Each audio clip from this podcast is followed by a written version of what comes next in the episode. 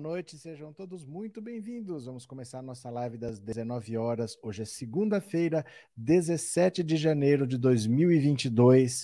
Apesar do recesso do judiciário, apesar do recesso do legislativo, Brasília está pegando fogo, Bolsonaro está em pânico, está desesperado, ele está vendo a popularidade dele cair e ele não sabe o que fazer. Ele chamou estilo Collor. Lembra do Collor em 92, que pediu para as pessoas se vestirem de verde e amarelo? Minha gente, não me deixem só, lutem pelo seu país. Ele está meio nesse estilo e ele está desesperado com a perda do apoio dos evangélicos.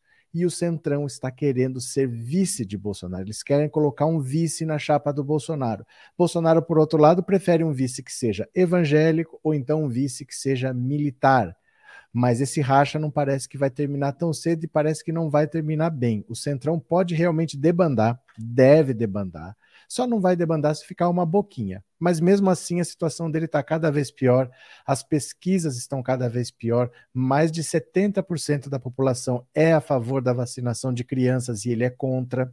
Mais de 80% da população é a favor do passaporte da vacina e ele é contra. Então ele está se colocando contra a população e a população está cobrando esse apoio.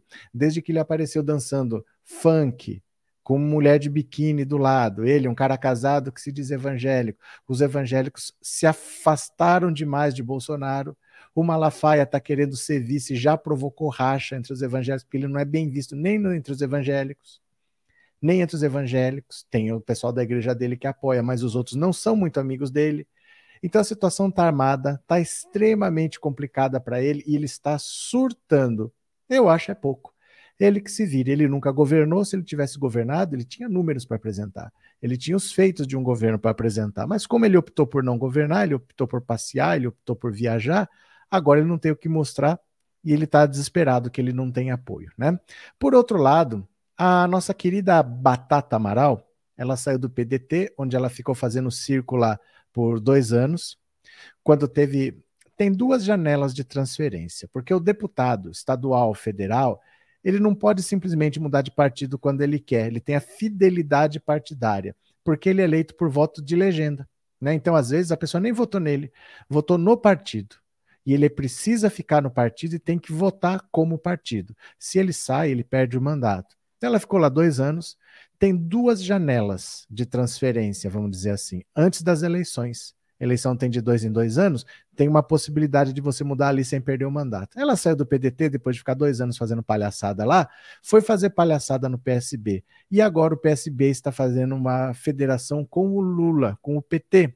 E com o Lula não vai ter a palhaçada que teve com o Ciro Gomes. Aí ela está trabalhando contra a federação. Ela não quer que saia uma federação PT-PSB.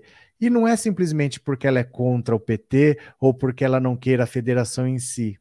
É que ela quer ser prefeita de São Paulo. Ela quer ser prefeita de São Paulo. Ela tem o sonho, o objetivo, vamos dizer assim, de ser prefeita de São Paulo e o PT jamais apoiará Tabata Amaral para prefeita de São Paulo. Como a federação partidária vara para quatro anos, vai ser impossível para ela, dentro do PSB, ser candidata a prefeita de São Paulo enquanto tiver a federação com o PT. Então ela não quer que a federação saia. Ela vai começar a fazer o que ela fez dentro do PDT, começou a minar o partido de dentro para fora. Ia ser expulsa, não ia ser expulsa. Ciro Gomes, que não organiza nem o partido dele, mas quer organizar o Brasil, é o mais preparado, o autodeclarado mais, é, mais preparado do Brasil, não organizou nem o partido dele. Agora está bagunçando o PSB. E se ela acha que a federação partidária não vai dar certo porque ela não quer, ela está muito enganada, porque eles já negociaram tanto, é tanto tempo que se fala disso, que não dá mais para não acontecer. Independente de estar tá assinado ou não, o PSB agora não tem opção. Porque se os partidos de esquerda fecharem uma federação partidária sem o PSB, o PSB pode não fechar, beleza, mas vai fazer o quê? Vai apoiar o Bolsonaro? O que, que eles vão fazer? Vão ficar sozinhos lá, toda a esquerda de um lado, e ele vai acabar apoiando. Ele não tem opção depois de negociar tanto, não dá mais para não fazer, não dá mais para não estar tá junto agora. E ela vai ter que engolir que ela não vai ser candidata a prefeita, porque o PT não vai apoiar a Tabata Amaral, prefeita de São Paulo. Né? Mas ela está trabalhando contra a federação, ela não quer que aconteça essa federação, porque ela tem o objetivo de ser prefeita de São Paulo. Capaz até que ela saia do PSB percebendo que no PSB não vai ter a chance de disputar a prefeitura de São Paulo. O tempo dirá, né? O tempo dirá. Mas também tem o seguinte: o Weintraub, que voltou para o Brasil agora, já está dando entrevista. Você me segue no Instagram, no Pensando Alto Insta, ou aqui no Twitter, no Pensando Alto RC? Porque eu já postei um vídeo lá, o Weintraub agora deu uma entrevista para um podcast e disse que participou de uma reunião pré-governo, antes da instalação do governo, antes do Bolsonaro assumir, em que ele disse que sabia que a Operação Furna da Onça ia pegar o Flávio Bolsonaro. Lembra que o Paulo Marinho disse que a Polícia Federal vazou informações privilegiadas para o Flávio? Flávio ficou desesperado e eles disseram que seguraram a operação, que eles estavam segurando o ano todo para não prejudicar a eleição e só soltaram, só aconteceu realmente a operação que pegou as atividades do Queiroz, a movimentação do Queiroz depois da eleição. Foi depois do Bolsonaro vencer a eleição que vem a informação, pois Bolsonaro já sabia sim, segundo Weintraub, ele já sabia, e é aquela velha treta na direita. A direita agora vai se matar. Os ministros do Bolsonaro principalmente agora o atual ministro da Justiça, está preparando um dossiê contra o Sérgio Moro, que foi ministro da Justiça. Vão querer ver a atuação dele, tudo que ele fez no ministério, vão olhar com lupa para usar contra ele. A direita está se matando. E é assim mesmo. Ele só tem um único objetivo, nada os une, apenas o objetivo de ganhar dinheiro, a sede pelo poder. Quando eles têm poder demais, eles começam a se matar, é cobra comendo cobra, e eu acho é pouco tá bom? Quem está de volta ao PT e vai trabalhar pela, pela eleição do Lula, adivinha quem é? Marta Suplicy. Marta Suplicy vai voltar para o PT, não para se candidatar nem nada, mas vai trabalhar na candidatura do Lula. Então eu falo para vocês, gente, muita gente ainda não entendeu quem é o Lula. O Lula não dispensa ninguém, o Lula não joga ninguém na lata do lixo, o Lula é um agregador, o Lula é um conciliador. Ah, eu não quero o Alckmin. O Lula quer. Ah, eu não aceitaria o Ciro Gomes. Se o Ciro Gomes pedir desculpa e falar que quer ajudar, o Lula aceita. Ah, a Marta Suplicy é traíra. Se quiser ajudar, o Lula aceita. O Lula é um conciliador. As pessoas que falam eu não aceito isso, eu não aceito aquilo, eu acho que não conhecem o Lula. O perfil do Lula não é esse. O Lula não é o cara que, ai, mas ele tem que processar o Sérgio Moro para ter uma indenização. O Lula não é esse tipo de pessoa. Ele tem o objetivo de ser presidente, de resolver os problemas que o Bolsonaro criou nesses quatro anos, desfazer o que foi feito do golpe para cá. Ele não está olhando para trás, ele está olhando para frente. Quem quiser ajudar, vai ser bem-vindo, ele vai fiscalizar e ele vai estar tá em cima. E é assim que funciona. Não adianta falar eu não aceito esse, eu não aceito aquele, porque o Lula é um conciliador e é o que vai nos salvar nesse país fraturado que nós estamos, com o bolsonarismo radical do lado, fraturando, fazendo fake news, não sei o quê, precisa ser alguém com o perfil do Lula. Se for alguém que bata de frente e o Brasil continuar rachado, cada um remando para o lado, nós não vamos para lugar nenhum. Então nós precisamos ter alguém com esse perfil e nós vamos ter de volta a Marta Suplicy na barca, já está voltando, ele já convidou faz tempo e vai realmente acontecer. Ah, o acordo com o Alckmin está fechado. Não está oficializado, não está no papel, mas vai acontecer também, e é assim, tá? É assim, eu acho que às vezes falta realmente conhecer mais o Lula para querer que ele faça isso, que ele faça aquilo. Ele não é essa pessoa vingativa, rancorosa, ele não vai querer pegar ninguém pelo cabelo, esfregar o rosto no asfalto. Esse não é o Lula.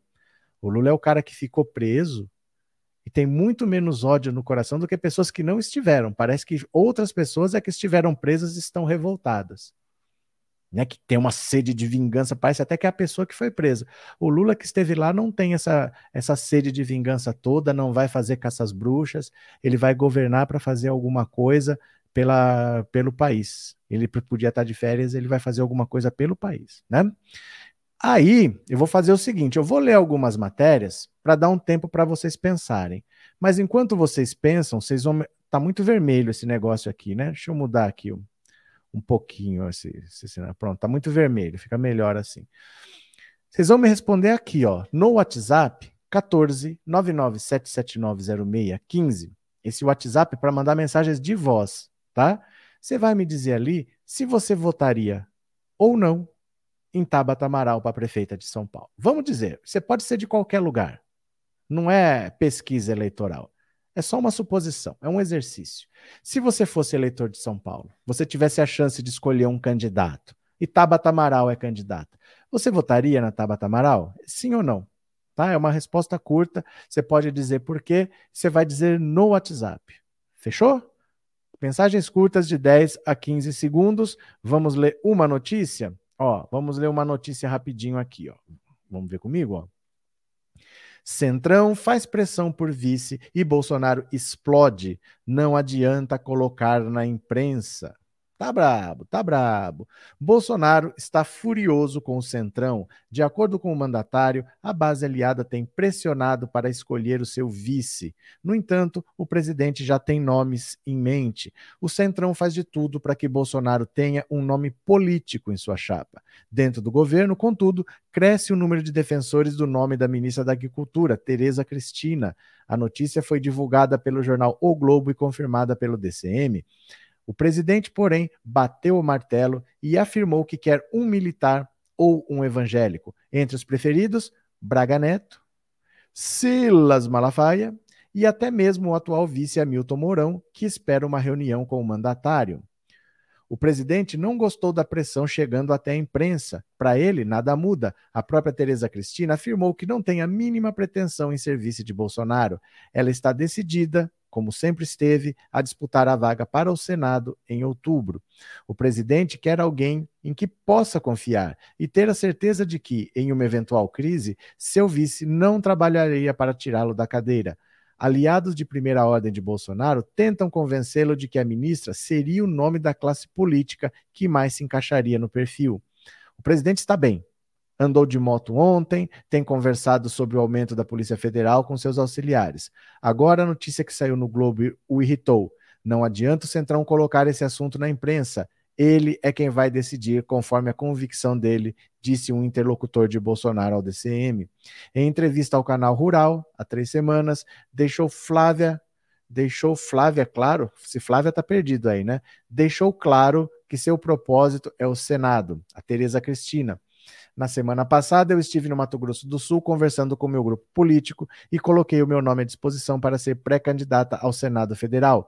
Esse é o projeto que eu gostaria muito de seguir, esse é o meu desejo, disse Tereza Cristina, a ministra da Agricultura. Bolsonaro levou dois anos para escolher um partido. Agora ele precisa escolher um vice, ele não sabe o que fazer, porque ele precisa de um vice que atraia votos, mas ao mesmo tempo, Bolsonaro é paranoico, ele é cheio de medos. Então ele não sabe se é melhor ter um evangélico para garantir os evangélicos com ele, ou um militar para garantir os militares com ele, ou de repente alguém do centrão, mas do centrão ele sabe que quem gritou, se gritar pega centrão, não fica um meu irmão. É difícil ele colocar alguém do centrão como vice, mas talvez seja necessário. Ele não sabe que decisão tomar. Ele está perdido, ele está desesperado. E agora, até abril, ele tem que decidir. Nós já estamos quase em fevereiro, né? O objetivo do Lula é reconstruir o país e, para tanto, tem que contar com o maior apoio possível de políticos e do povo, disse Alice. Cadê quem mais? A ministra do agrotóxico. Sim, a ministra do agrotóxico. Faltam 600 likes, meu povo. Olha, dá um cliquezinho aí, pode ser? Dá um cliquezinho. Quem puder me ajudar, assista a live por este link aqui embaixo. Eu não posso nem falar o nome dessa rede que o YouTube não gosta muito, mas assista a live por aqui. Você vai assistir por lá, você pode comentar por lá, que o comentário aparece aqui do mesmo jeito. Eu estou tentando fazer essa rede crescer para chegar pelo menos a mil, mil seguidores, tá? Tá nos 850, 840 por aí. Se você puder, assista por lá, fica lá uns 10 minutinhos, só para você conhecer a rede e para você me ajudar. Posso contar com vocês? Vai dar um like aqui, pelo menos? Bora, bora, bora? Cadê? Boa noite a todos, boa noite. O Brasil onde para ser enfermeiro tem que ser militar ou evangélico, para ser vice evangélico ou militar, para educação militar ou evangélico. Como é que é o negócio? Não entendi direito, não. Boa noite a todos. Boa noite, Elizabeth. Cadê mais vocês? Boa noite, canal do Scud. É o melhor canal para politização. Se inscrevam, deixem o seu like e tornem-se membro. Olha, nós precisamos todos, ó, nós precisamos aqui de membros, tá?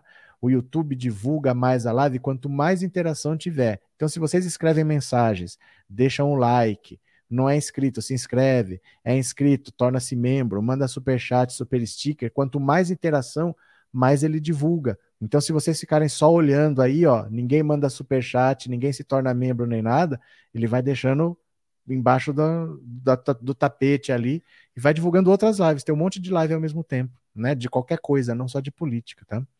Cadê quem mais? É, já dei o meu like, então pronto. Vamos ler mais uma notícia aqui, ó. Depois que ela fez na Previdência, nem pensar. Creuza. Bora, vamos ler mais umas notícias aqui então. Bolsonaro admite problemas para reeleição e pede união. Olha a situação que não está fácil, hein? Eita! Em meio a uma divisão na base que o apoiou em 2018 e queda na popularidade, o presidente Jair Bolsonaro admitiu impasses para seu projeto de reeleição em outubro e voltou a atacar o PT, partido de Lula, provável rival na disputa presidencial. A missão está posta. Opa. Obviamente, a gente vai ter problemas numa possível reeleição, mas temos que brigar para que nós não venhamos a voltar atrás em função de tudo que já aconteceu no Brasil. Perdão disse Bolsonaro que atacou a gestão do PT em função de rombos na Petrobras. Em entrevista à rádio Viva FM do Espírito Santo, o presidente afirmou que temos muitos apoiadores no Estado e fez um apelo pela união dos aliados, com o apoio majoritário da população à vacinação contra a Covid, conforme pesquisas divulgadas recentemente, Bolsonaro afirmou que é preciso convencer o outro lado, mas respeitar a posição de cada um. Olha, isso aqui é sinal de desespero. Quando você já começa a falar, admitiu impasses para seu projeto de reeleição, quer dizer, admitiu que a casa caiu. Admitiu que a casa caiu. Ele sabe que ele vai perder. Aí, como ele sabe que ele vai perder, o que ele pode fazer é atacar o PT. Ele não tem dados de uma boa administração para falar, gente, eu fiz isso, eu fiz isso, eu fiz aquilo outro. Ele só tem o discurso contra o PT e isso não vai ser suficiente, porque as pessoas precisam é de emprego, as pessoas precisam é voltar a ter poder de compra. Não adianta palavra bonita. Ele nem tem palavras bonitas, né? ele tem palavras agressivas, mas isso não vai colar. As pessoas já se decidiram e ele já percebeu. Não querem um segundo mandato de Bolsonaro. A popularidade dele só cai e ele agora está tentando fazer o que o Collor fez em 92 mandar o povo ir para a rua, mostrar que nós somos a maioria, que vamos vestir o verde e amarelo. Vocês lembram dessa cena? Eu não sei que idade vocês têm, mas como é possível que muita gente não se lembre? Eu tenho aqui para vocês. Dá uma olhada aqui, ó. O Collor passando pelo ridículo de convocar as pessoas para vestir verde e amarelo. Dá uma olhada aqui, olha. Nós somos a maioria. Nós aqui presentes somos a maioria. A maioria silenciosa, é verdade, mas uma maioria fiel e trabalhadora. A minoria atrapalha, a maioria trabalha.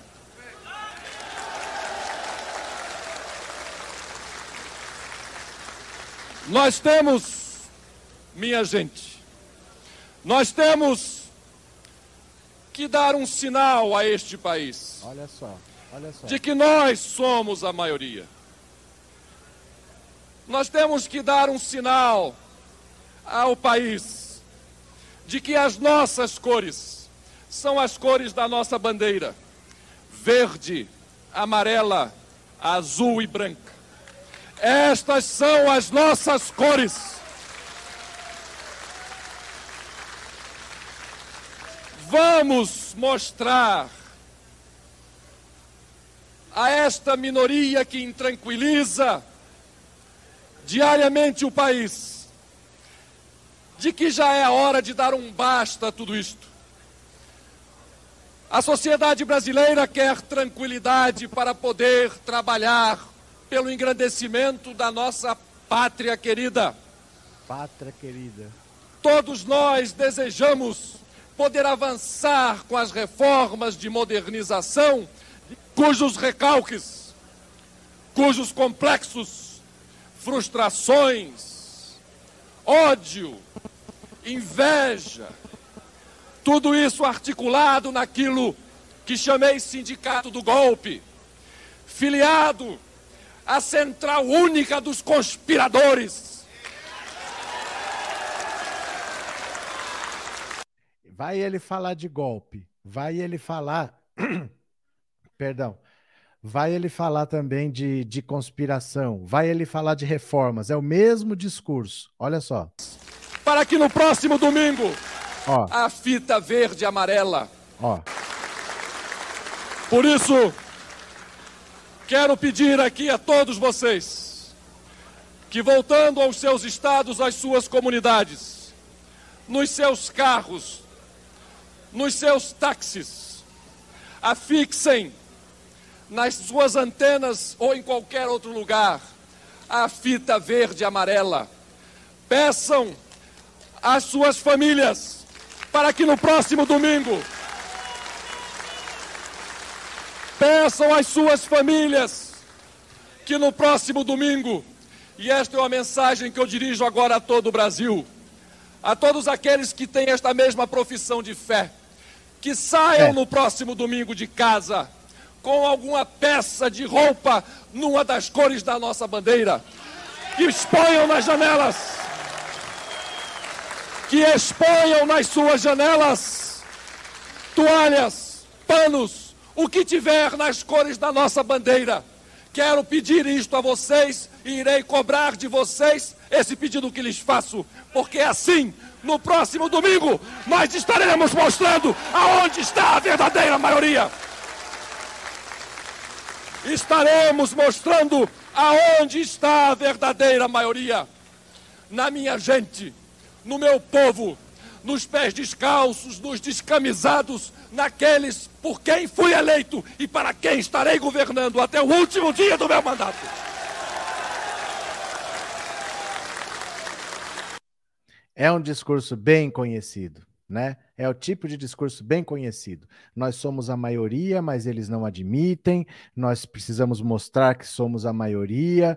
Então vamos sair todo mundo com as cores da nossa nação, da nossa pátria querida. Para quem tem essa profissão de fé, é exatamente o mesmo discurso. É o mesmo discurso que nunca leva a nada, porque ele não se baseia em nada. São palavras vazias e a pessoa passa o mandato inteiro achando que essas palavras vazias vão levar a algum lugar, né? Alaide, obrigado pelo super sticker, viu? Obrigado de coração, obrigado por ser membro do canal. E também ao Gil Carvalho, obrigado pelo super sticker, Gil. Obrigado por ser membro, viu? Obrigado. O Collor falou, falou, falou e não disse nada, porque esse discurso populista é isso aí mesmo. É isso aí mesmo, são sempre as mesmas palavras. Se você pega, todo discurso ele fala isso. O sindicato do golpe, a central, como é que é? A central única de, de, de que, que ele falou? De boatos, alguma coisa assim. É, vamos unir as cores do nosso país, os descamisados, os pés descalços, é sempre o mesmo discurso, né? É, como pode o povo acreditar em qualquer vigarista? É porque o Collor foi vendido como uma coisa nova, que ia contra a velha política, que ia acabar com os privilégios, ia acabar com os marajás, porque ele era um cara sério, correto. Esse discurso foi vendido pela Rede Globo. E o Lula ia vencer aquela eleição. O Lula ia vencer aquela eleição. Até o último debate, o Lula venceu o último debate, todo mundo saiu com aquela sensação: o Lula está eleito. Aí a, o Jornal Nacional editou como quis o debate, e virou a opinião pública. O Lula estava eleito depois do último debate. O Boni fala que aquilo foi um erro. O Boni, diretor da Globo, disse que aquilo foi um erro. Aquela edição elegeu o Collor, né? Isso, central única da conspiração, é isso mesmo. É o mesmo discurso, gente. A hora que eu vi o Bolsonaro aparecer, falei, é o mesmo discurso do Collor. E parece que de 30 em 30 anos aparece uma praga dessa, né? O Collor e o Bolsonaro são muito parecidos, dois bandidos. É, eles eram a maioria mesmo, a maioria de terno e gravata, que engraçado. E ele chamou as pessoas para ir de verde e amarelo, não sei se vocês lembram, mas saiu todo mundo de preto naquele domingo. E ali ele viu que a casa tinha caído. Bolsonaro é a mesma coisa. Bolsonaro é a mesma coisa, ele só não chama o pessoal para ir para as ruas, porque ele já chamou no 7 de setembro, ele passou dois meses organizando aquilo, foi menor do que ele pensava, foi só em São Paulo e Brasília, nos outras capitais não teve rigorosamente nada. Ele chamou a PM para ir, a PM não foi. Então ele nem é louco de falar hoje para as pessoas saírem nas ruas todas de verde e amarelo para não passar pelo vexame que o Collor passou em 92. Foi dali para o impeachment. Dali já se viu que ele tinha perdido totalmente o apoio popular, né? É, professor, boa noite. Bolsonaro comparou os ministros deles aos do Lula, ridículo. Fora Collor, golpista destruidor do Brasil, e fora Bolsonaro, corrupto genocida. Cadê? Janeiro, Collor, Bolsonaro, e daqui uns 30 aparece mais um. É, de vez em quando aparece, né? Que pena que outubro ainda faltam oito meses. Esse cara só dá atenção para quem é membro, tiozão. Só, João. Que mais? Acorda, dinheiro não é tudo, não, interesseiro. Você tem mais alguma coisa para falar? Você tem mais alguma coisa para falar? Ou, ou, acaba aí a sua limitação? Era só atenção que você queria? Já teve. É, professor, a live está dando problema. Não tem o que fazer, Marcos. A única coisa que eu posso fazer é encerrar se estiver dando problema. A gente não tem ajustes aqui, viu? A gente não tem ajustes. Se estiver dando problema, a única coisa que dá para fazer é encerrar, então. Porque a gente não tem ajustes. A gente só põe no ar. Se der problema, se a plataforma dá problema, não tem o que fazer. Se não tiver dando para participar, se não tiver dando para assistir, vocês me avisem, vem para cá e eu encerro lá, mas não tem o que consertar. A gente não tem ajustes. Eu não tenho ajustes do YouTube para consertar problemas. Se a plataforma está com problema, só encerrando. Aí você me avisa. Vocês vêm para cá e eu encerro lá, mas não tem o que fazer, infelizmente, viu? Gente, a saída é pela esquerda, não há outra saída. Vou ganhar de presente de aniversário de outubro a vitória do Lula. Tomara, Creuza, tomara, né? Cadê? Para mim tá tudo ok. Tá bom, Adriana, que bom, que bom. É, Eita, João, acabei de mandar uma mensagem, professor, e você não viu, eu não sou membro. Raimunda, tá faltando likes, hein, professor? Deem um like aí, deem um like, deem um like. Não tem problema nenhum aqui, mas você está no YouTube. Você está no YouTube, né? Boa noite. Para que isso se todos vão perder brigando pela derrota, que se matem, chega a ser hilário, Lula na cabeça. É porque assim, é o desespero, né, gente? Isso é um impulso pela sobrevivência. Esse desespero é porque você tenta fazer o que você pode. Às vezes você sabe que não adianta, mas você chuta. Vai que o goleiro toma um frango. Você sabe que você não vai marcar gol lá, mas você chuta. Vai fazer o quê? Ele sabe que não dá, mas ele tem que tentar. Infelizmente, ele está agonizando, já podia ter saído, mas não sairá nunca. Vamos ler mais uma aqui? Olha. Lula diz a aliados que a aliança com Alckmin está 90% fechada. Bora. Lideranças do PT que conversaram com Lula nos últimos dias encontraram um presidenciável otimista com a aliança a ser fechada com Alckmin. Está 90% fechada. O resto é especulação, disse Lula a um deputado federal com quem se reuniu há alguns dias. Esse parlamentar pede reserva e prefere não ser identificado. Senti muito confiante e certo de que nada irá interferir na parceria com Alckmin, disse esse parlamentar ao blog do Noblar. Olha, resumindo, não tem nem alternativa mais. Porque quando você negocia tanto, não dá nem para não fechar negócio. Se você negocia tanto e você desiste, o Alckmin, por exemplo, que era líder para disputar o governo de São Paulo, não vai mais. Agora o eleitorado dele já se desmobilizou, na cabeça de todo mundo ele é vice do Lula. Se ele não fecha, agora ele está perdido, ele precisa fechar. Mesma coisa o Lula. Depois de negociar, negociar, negociar e não fechar com o Alckmin, para ele ir agora procurar outro que tem esse perfil e que confie que vai, porque vai mais um para negociar, negociar e depois não fechar. Então agora, depois que tanto negociaram, vai ter que sair. Pode não estar tá assinado, sacramentado, mas é questão de tempo. Não dá para o PSB não fazer uma federação com o PT, não dá para o Alckmin não fazer uma ser o vice do Lula depois de tanto tempo se falando disso, já está na cabeça do povo. Não dá para desfazer, para não concretizar no fim das contas, né? A dúvida é só se Lula ganha no primeiro ou no segundo turno. A vitória é certa, disse a Sara. Arlete, Collor destruiu a vida de muitos brasileiros, muitos se suicidaram. É, eles, esse salvador da pátria de Araque foi criado pela Globo Lula 2023. Olha, eu conheço uma pessoa. Vocês lembram que na época você tinha que comprar o telefone. Para ter um telefone em casa, você tinha que pagar. Não era só pedir para instalar, você tinha que pagar e era caro. Era muito caro na época, mas não era um carro. Era caro, mas não era uma casa. Né? Tinha um valor, mas não era assim um, um patrimônio que você pudesse comparar com um carro ou uma casa. Era caro, mas não era isso tudo. Ele estava comprando casa Ele estava procurando casa para comprar, ele ia comprar uma casa. E aí veio a posse do Collor, que naquele tempo não era em 1 de janeiro, era março. A posse era em março. Aí o Collor tomou posse e prendeu a poupança de todo mundo. Ele ia comprar uma casa com aquele dinheiro.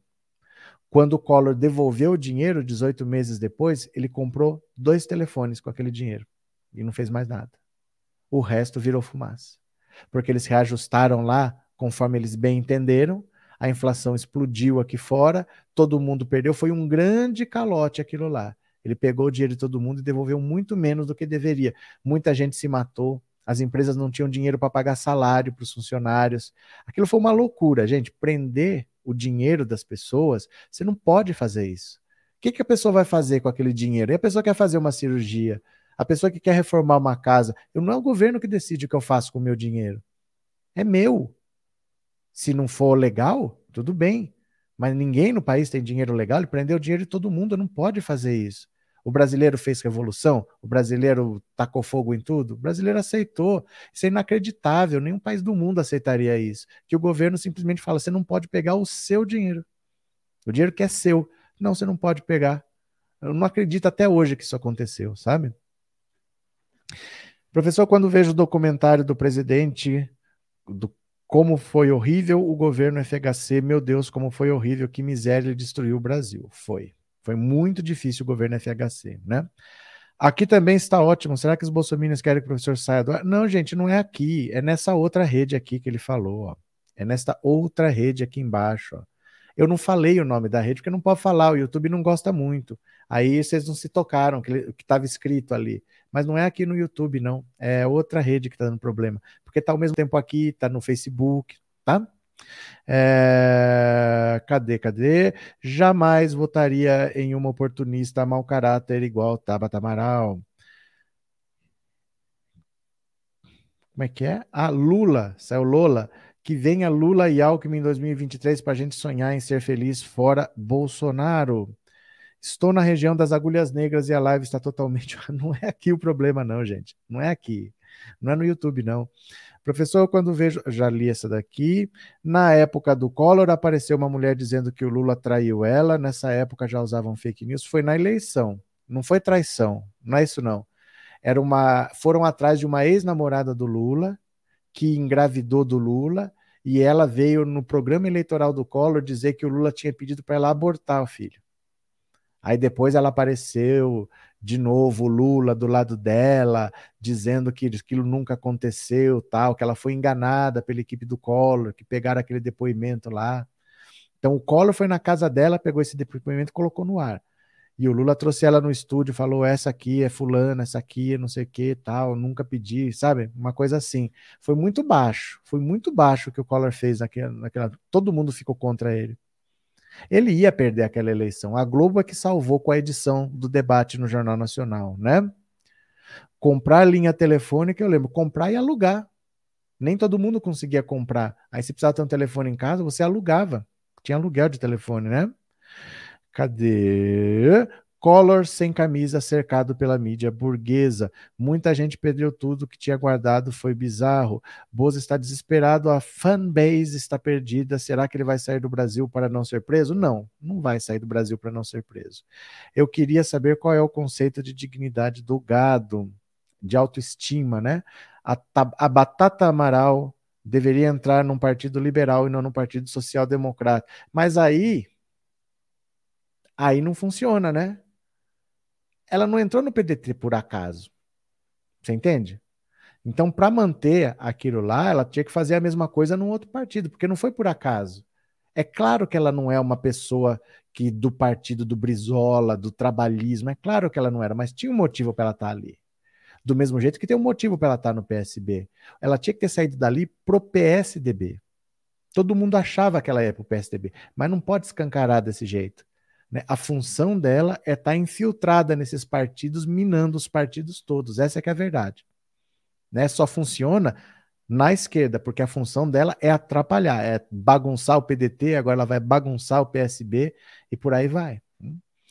Fora Bolsonaro, fora Batata Amaral, Wanda, obrigado pelo superchat e obrigado por ser membro, viu? Muito obrigado, muito obrigado. Professor, na época do Collor, assistir ao pronunciamento dele, eu tinha dinheiro no fundo ao portador e retirei um dia antes. É, teve gente que tirou por sorte, né? Que coincidiu de tirar, mas ninguém esperava que ele fosse fazer aquilo, porque não se faz, gente. Você não mexe com, com o dinheiro do investidor, porque é dinheiro das pessoas. Qual o pretexto para você segurar o dinheiro das pessoas? Você não tem motivo para fazer, você não tem justificativa para fazer um negócio dele. Aquilo é uma loucura, isso não pode acontecer, né?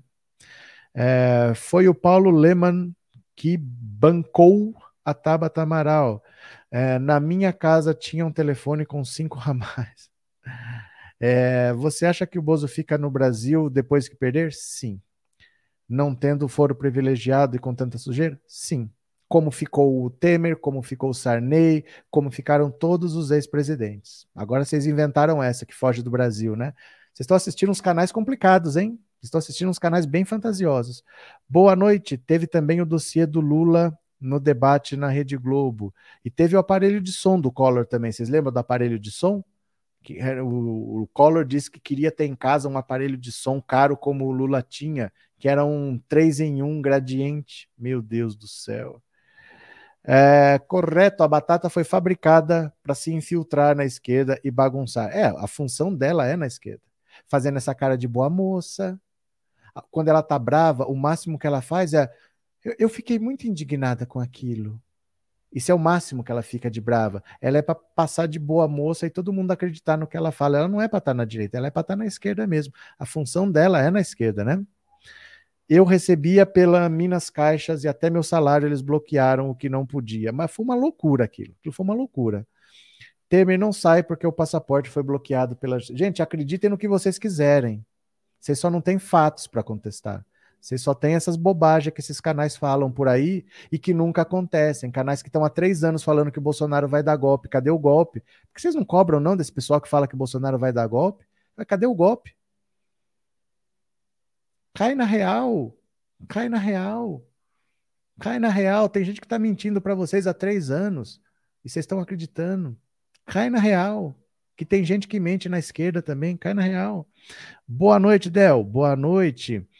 É que ele mesmo está falando que vai sair do. Ah, e você está acreditando. Bolsonaro está quatro anos mentindo todo santo dia, aí porque ele mesmo está falando, você acredita? Ah. Claro que não, claro que não, gente. Oxe, Derivanto, não, não, não acredito em Bolsonaro, tá? A mãe da filha recebeu um vídeo VHS. Bom, vamos mudar de assunto. Vamos mudar de assunto. Vamos mudar de assunto. Gente, vocês têm que parar de acreditar em boato, de verdade, assim. Vocês têm que parar de acreditar nessas coisas. As pessoas falam as coisas baseadas em nada e vocês começam a acreditar. A pessoa tem algum elemento para falar disso? Vocês saem acreditando nesses negócios. Caiam na real que as pessoas fazem isso para ganhar visualização. Isso se chama sensacionalismo. A pessoa não tem elementos para falar isso. Pode acontecer? Tudo pode acontecer. Mas a pessoa tem por que estar tá falando isso? É pura especulação. Ah, Bolsonaro tem dinheiro no exterior. Tá, então denuncia, caramba. Não fica fazendo vídeo. Não tem prova? Não fala. É assim que as coisas funcionam. A gente não acusa sem provas, não. Mas para ganhar visualização. E pelo jeito funciona, né? Se alguém souber que o Bolsonaro tem dinheiro no exterior, denuncia o Ministério Público investiga. Ah, não, é que ele tem dinheiro da, da venda da refinaria, ele vai para Dubai. Gente, a nossa única vantagem é ter a verdade. Quando a esquerda começa a abrir mão da verdade para acreditar em fake news, ficou igualzinho o bolsonarismo. Quem acredita em fake news na esquerda, quem não exige provas quando as pessoas falam essas coisas, não pode chamar ninguém de gado. Não chamem ninguém de gado quando vocês acreditam que qualquer bobagem com que um canal fale sem provar. Se não provar, não acreditem. A única vantagem que nós temos dessa direita mentirosa é estar do lado da verdade. Nós temos que zelar pela verdade. Parem de acreditar em boatos. Peça para a pessoa provar. Ah, não tem como provar. Então não fala. Então não fala, porque a nossa vantagem é ter a verdade. Entendam isso. Não entrem nessa. É a mesma coisa de usar as técnicas do bolsonarismo na esquerda. Ficar jogando fake news, jogando sensacionalismo. São as mesmas técnicas. São as mesmas técnicas, viu? Cadê? Professor, precisa ensinar a votar na urna. Esse povo doido, aperta o 13 aí na urna. A votar na urna é muito fácil. É muito simples. Para dança creu tem que ter disposição. Para avançar Lula tem que apertar Tereze. Ó, ó, ó.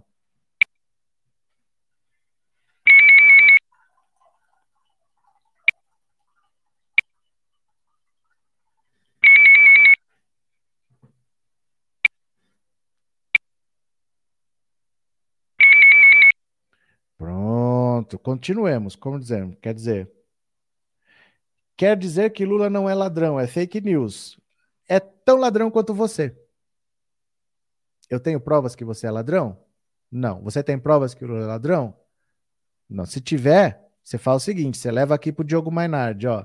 Se você tiver provas que o Lula é ladrão, ele está pedindo desde 2017 as provas. Você leva aqui para ele, ó. Presta atenção, presta atenção.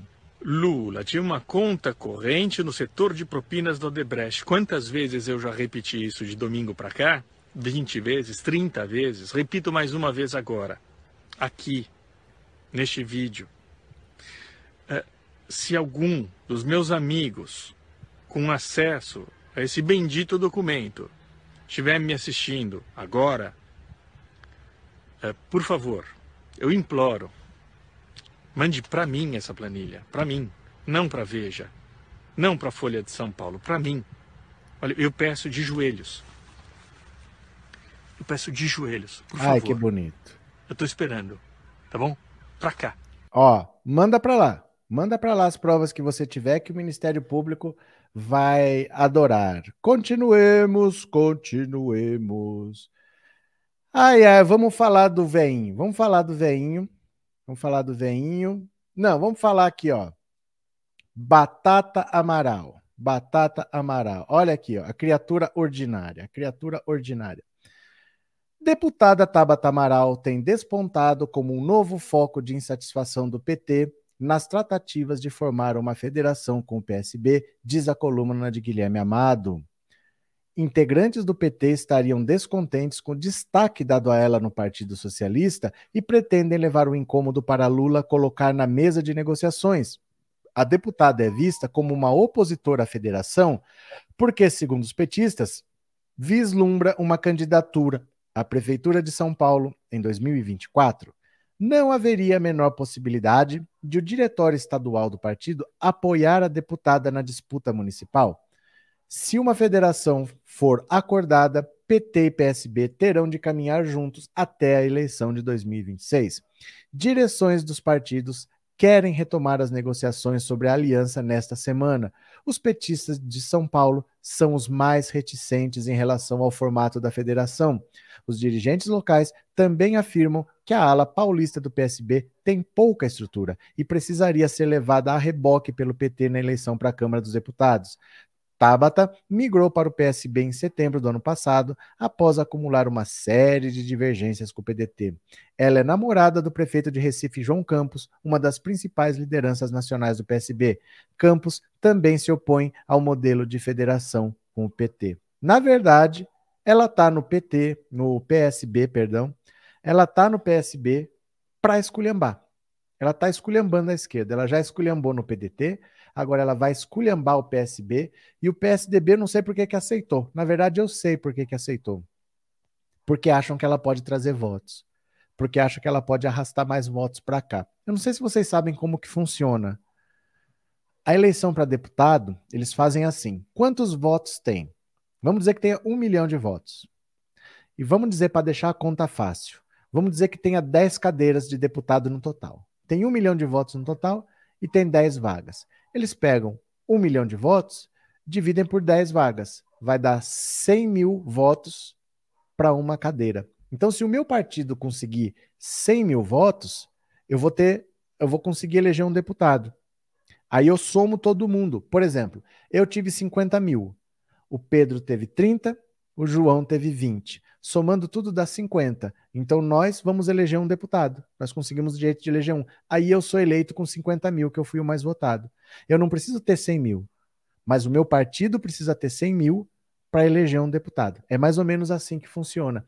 Então, quando você traz pessoas que têm potencial de atrair voto, você vai se aproximando do número que você precisa para eleger mais uma cadeira, mais uma cadeira, mais uma cadeira.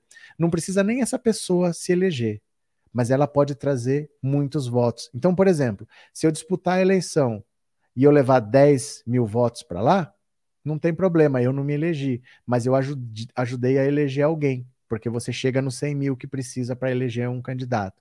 Aí muita gente fica convidando sertanejo, jogador de futebol, só para atrair voto, só para atrair voto. E esses caras eles nem querem ganhar. Só que alguns ganham e depois tem que ir para Brasília fazer lei sem nem saber como é. Não é complicado, gente? Não é complicado esse sistema? Porque é assim que funciona. Você tem que trazer votos para a legenda. Aí quantas cadeiras a legenda vai conseguir eleger, os mais votados vão. O Hélio Negão, teve trezentos e tantos mil votos, ele teve muito mais votos do que ele precisava para se eleger. Ele acabou elegendo Daniel Silveira, que teve 30 mil. 30 mil. O Enéas, quando Enéas foi candidato, teve mais de um milhão de votos, elegeu uma bancada. Ele elegeu seis deputados naquela eleição. O último teve 350 votos. 350 votos mas era o sexto mais votado do partido, que ninguém teve voto, só o Enéas teve voto, acabou se elegendo com 350 votos. Esse é o sistema. Então eles pegam essas pessoas assim com nome porque acham que vai atrair voto. Só que Tabata Amaral é problema. Se ela ficar lá, ela vai melar a federação, vai atrapalhar o PSB, porque o PSB fora da federação vai ficar perdido não vai ter com quem fazer nada, vai ficar sozinho. O PT faz a federação com os outros partidos de esquerda e o PSB vai ficar sozinho lá. Né? Ele, ele que vai perder. Cadê quem mais? É, fiquemos muito atentos, essa eleição vai ser do balacobaco. Capricha Lula, disse a Meire. Falou! Verdade, nosso sistema político é uma desgraça. É, é um sistema. Eu, eu não entendo exatamente a lógica dele. Porque eu entendo você votar na legenda. Às vezes você não tem um nome, mas você fala assim: eu simpatizo com esse partido, eu queria que esse partido tivesse um deputado. Você pode só votar na legenda, por exemplo. E isso conta, né? Mas essa maneira de distribuir tem essas distorções, que às vezes um cara tem muito voto e ele elege uma bancada. É por isso que eu falava: o Boulos deve ter potencial de votos para eleger uns cinco ou seis. Mas ele só fica querendo ser prefeito, governador e presidente. Ele poderia fazer sozinho o pessoal crescer. Mas não faz, né? mas não faz. Fica disputando a eleição que ele não tem chance de ganhar. É isso aí, né? José Oséias, eu tenho seis sobrinhos bolsomínios, três cunhados e duas irmãs. É mole ou quer mais? Vivo brigando e falta só eu dar uma porrada na cara deles para ver se aprendem. Falar eu já falei de tudo e nada adianta. José, se não adiantou até agora, não adianta mais. Quem viu a pandemia, quem viu a corrupção no Ministério da Saúde, quem viu o Bolsonaro dar cloroquina para EMA, quem viu o Bolsonaro negar vacina para criança e ainda apoia, preserve sua saúde, preserve sua paz e toque sua vida. Você não vai conseguir mudar essas pessoas, não. Quem tinha que mudar, eu acho que já mudou. De verdade, viu? Cadê que mais? Bolos para deputado federal. Exato. Eu acho que era o mais lógico a fazer, né? Shideravan. Prenderam Lula para tirar ele da eleição. O Brasil voltou a passar fome, mas agora ninguém segura Lula e a gente vai dar a volta por cima. Uh, tomara. Tamo junto, professor Camisa 10. Ninguém não. Falcon. O acordo mais avançado que tem é Lula Alckmin, né? Vice dos outros, nenhuma especulação. Não, vice dos outros ninguém fala. Ninguém fala do vice do Ciro Gomes, ninguém fala do vice do Moro, do, do Bolsonaro, tá essa briga aí. Porque o Bolsonaro, ele tem uma, uma cobra com várias cabeças para alimentar. Ele tem que alimentar os militares, os evangélicos, o centrão, e ele não sabe o que fazer. Só isso, mas não se fala nem dos outros, não. É, só levantando nomes de Pascoal, Malafaia, Damares, Datena, Barganeto, ouvi dizer que Bolos é Silvio Lula. Como é? Ouvi dizer que Bolos é Silvio Lula? Como assim? Olha, a Janaína Pascoal, ela disse que ela vai concorrer a uma vaga ao Senado. Então eu não sei. Ela foi chamada para ser vice do Bolsonaro, mas em 2018 e ela não quis. Ela preferiu ser candidata a deputada estadual. Ela não acreditava que o Bolsonaro ia ganhar. Agora ela quer ser senadora. Não sei. Não sei. Só esperando, né? Aqui onde moro era um monte de lojinhas, pizzaria, agora a maioria tudo fechou, faliu porque não aguentou as despesas, tudo caro. Essa criatura só não destrói a família dele, que está tudo milionário. É, esse é o retrato, né, Valéria? Esse é o retrato. Eu já desanimei com esses bolsominions. Não tem o que fazer, gente. E eles não vão desaparecer. Eles vão ficar fazendo oposição todo santo dia ao governo do Lula, né? Verdade. Falando em Enéas, lembrei da sua pergunta a ela no Fala Garoto no Serginho Groisman. Era no, no SBT ainda. Aquilo acho que foi 93 ou 94, gente. 27, 28 anos atrás. Caramba. Não voto nela nem para cuidar do meu galinheiro, Lourdes. Vamos ver, o que, que vocês acham? Se você estivesse em São Paulo, a Tabata Amaral aprontando esse circo, já aprontou no PDT, está apontando no PSB, vai querer ser candidata a prefeita de São Paulo. Vai que você mora em São Paulo, é só um exemplo, tá? Você pode morar no Afeganistão, não tem problema. É a sua opinião. Você votaria na Tabata Amaral para prefeita de São Paulo? Você acha que ia ficar bonitinha ela lá, sentadinha de presidente, de, de prefeita, com aquela carinha sem sal dela? O que, que você acha? Nós vamos ver agora uh, as mensagens do WhatsApp, tá?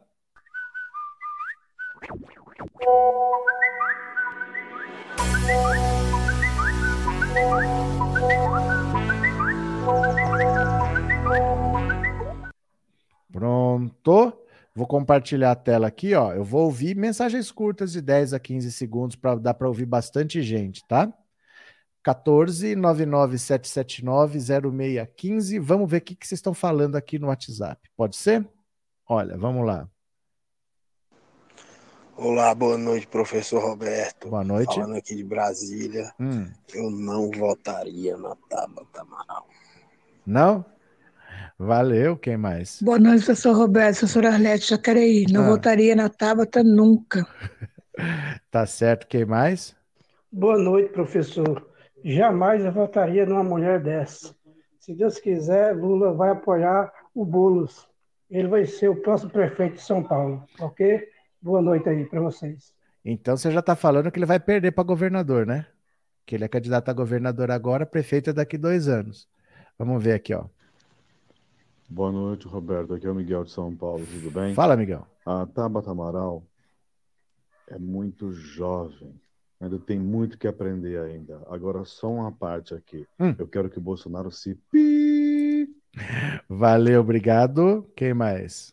Boa noite, professor Roberto. Tabaco Amaral, jamais, nunca. Lula 13. Valeu, obrigado. Olá, professor. Boa noite. Oi. Sou aqui de Recife. Diga. É, de jeito nenhum eu voltaria na Tabata para prefeito de São Paulo. De jeito nenhum. E nem ganha. Nem ganha. Eu acho Difícil. que quem ganha aqui há quatro anos é Boulos. Dois anos só.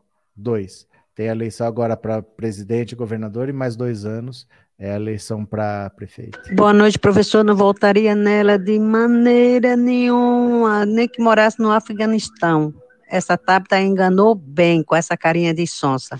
Ela tem uma carinha que dá um ranço. Professor, quando eu falei o vice de Bolos, eu quis me referir a Silvio Luau, ah. que é um negro militante, tem um livro sobre racismo estrutural. O Bolos fez o convite e me parece que ele aceitou. Então tá certo, eu não tô sabendo não. Obrigado, viu? Quem mais? Fala, professor. Boa noite. Danilo de Pirassununga. Jamais, nunca votaria nessa Tabata Amaral. Apesar do meu sobrenome ser Amaral também, mas essa menina é mesquinha. Ela é falsa. Jamais. Professor, estou um pouco triste. Eu perdi minha mãe sexta-feira. Abraço. Abraço, meus sentimentos. Abraço, meus sentimentos, viu? De verdade, assim.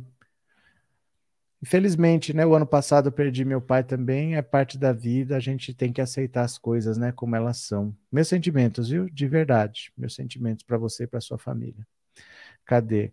A Tabata é PSDB. Eu achava que ela ia sair do, do PDT para ir para o PSDB. Ela tinha foto com toda feliz do lado do, do Dória. Eu achava que ela ia para o PSDB. Mas o papel dela é na esquerda é bagunçar a esquerda. A função dela é essa mesmo, atrapalhar todos os partidos, né?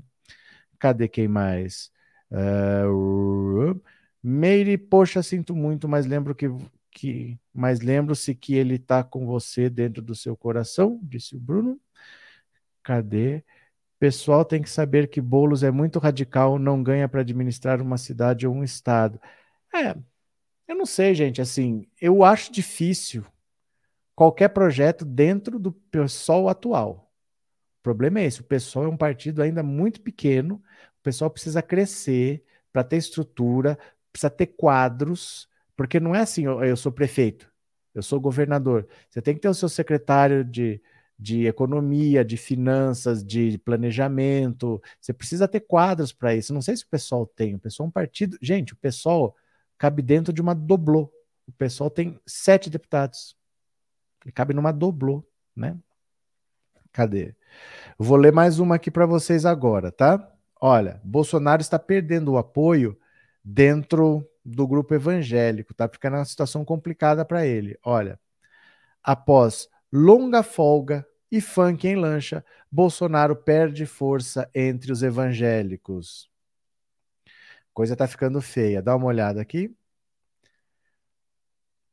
Os constantes sinais de queda na intenção de voto de Bolsonaro entre o eleitorado evangélico começam a preocupar governistas e gente do bolsonarismo raiz. Nem as mais recentes declarações defendendo a agenda conservadora nos costumes, nem a indicação de André Mendonça para o STF parecem ter sido suficientes para alterar o rumo dessa tendência. Os motivos da corrosão são incertos e, muito provavelmente, passam pelas dificuldades dos brasileiros na economia. Porém, começa a ganhar força a ideia de que as atitudes de Bolsonaro no cotidiano, como dançar funk em uma lancha junto com uma mulher de biquíni e sugerir pouco apreço ao trabalho, estão repelindo evangélicos. Segundo as mais recentes pesquisas, Genial Quest, Lula com 35% e Bolsonaro com 34% estão tecnicamente empatados em intenção de votos para presidente entre os evangélicos. 35 a 34, tá?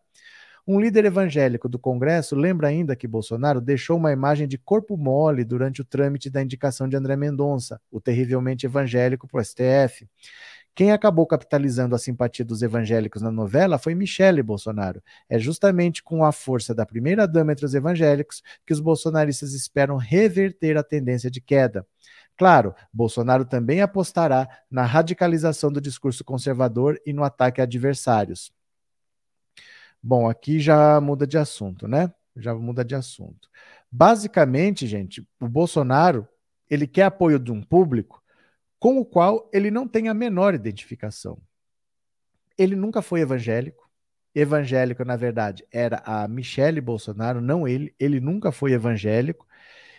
E o pior de tudo é que as atitudes dele não condizem com o que ele fala. Porque ele fala esse discurso de pátria, família, não sei das quantas, mas ele, por exemplo, os evangélicos são radicalmente contra jogos de azar.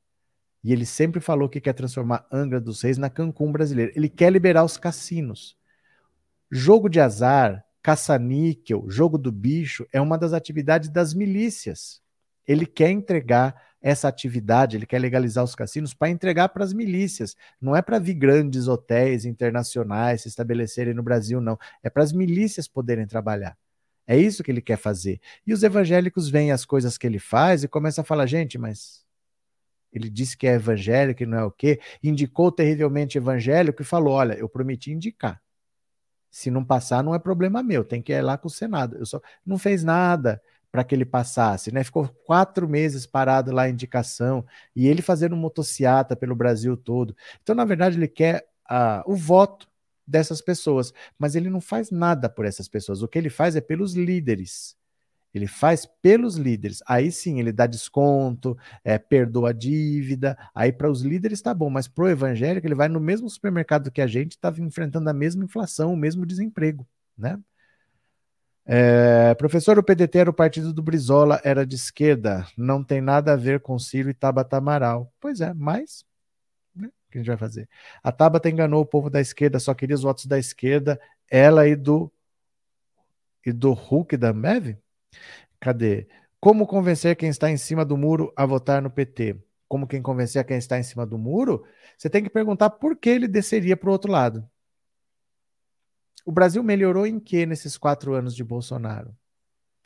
Na administração da pandemia, por exemplo, que o bolsonarista gosta de falar que não deixaram o Bolsonaro trabalhar. Pergunta para essa pessoa se está em cima do muro. Vamos dizer que é verdade, que o STF não deixou o Bolsonaro fazer. Se deixasse, todo mundo deixasse o Bolsonaro fazer o que ele queria, que é ser contra o lockdown, ser contra o fique em casa, ser contra o uso de máscara, ser contra a vacina, teria morrido mais ou menos pessoas. O que significa estar em cima do muro se você tem o Bolsonaro como dúvida? Qual seria o motivo para dar mais quatro anos para Bolsonaro? Fala uma coisa que o Bolsonaro fez de bom que melhorou a sua vida. Gente, o Bolsonaro é um cara que nega vacina para criança, que não faz uma campanha de incentivo à vacinação, mas que fica mostrando cloroquina para EMA. Ele divulgou a cloroquina e não divulga, não divulga a vacina. Como que alguém pode cogitar votar no Bolsonaro? Ah, mas eu não quero a volta do PT. Não quer por quê, criatura? A vida era melhor 10 anos atrás. Era muito melhor a vida 10 anos atrás. É que a imprensa envenenou tanto as pessoas com essa propaganda de que PT nunca mais, PT nunca mais, que as pessoas não sabem o que fazer. Não querem votar no Bolsonaro, mas PT nunca mais. A vida era melhor 10 anos atrás. É simplesmente isso. Né? A vida era muito melhor 10 anos atrás. E só piorou de lá para cá. Pessoal, mais uma vez agradeço a todos que se solidarizaram pela perda da minha mãe. Grande abraço a todos. Ô, Danilo, abraço então, viu? Meus sentimentos. Não estava sabendo, não. Ou foi você no, foi você no, no WhatsApp? Foi você? Meus sentimentos, tá? Cadê? É, Gustavo Montesano está procurando o Inácio Pinguço para cobrar as duplicatas vencidas dos países falidos Cuba, Venezuela, Moçambique, Angola. Você só se chama Pedro, você nem tem foto. Tô nem ligando para você. É, noto que a igreja evangélica está vendo a mancada que deram. Ah, a igreja não, os fiéis. Eles levaram o fiel a dar uma mancada, mas elas ganharam perdão de dívida, né? Quem fez o projeto de lei que perdoou a dívida de mais de um bilhão das igrejas foi o deputado Davi Soares, filho do R.R. Soares, né? É, e o Queiroz que vai se candidatar, será que ganha? É possível. Ele só precisa de uns cento e poucos mil votos. O Daniel Silveira se elegeu com 30 mil votos. É possível, a gente não sabe, né? Bolsonaro vai ser um CPF cansado para as eleições. Alessandra.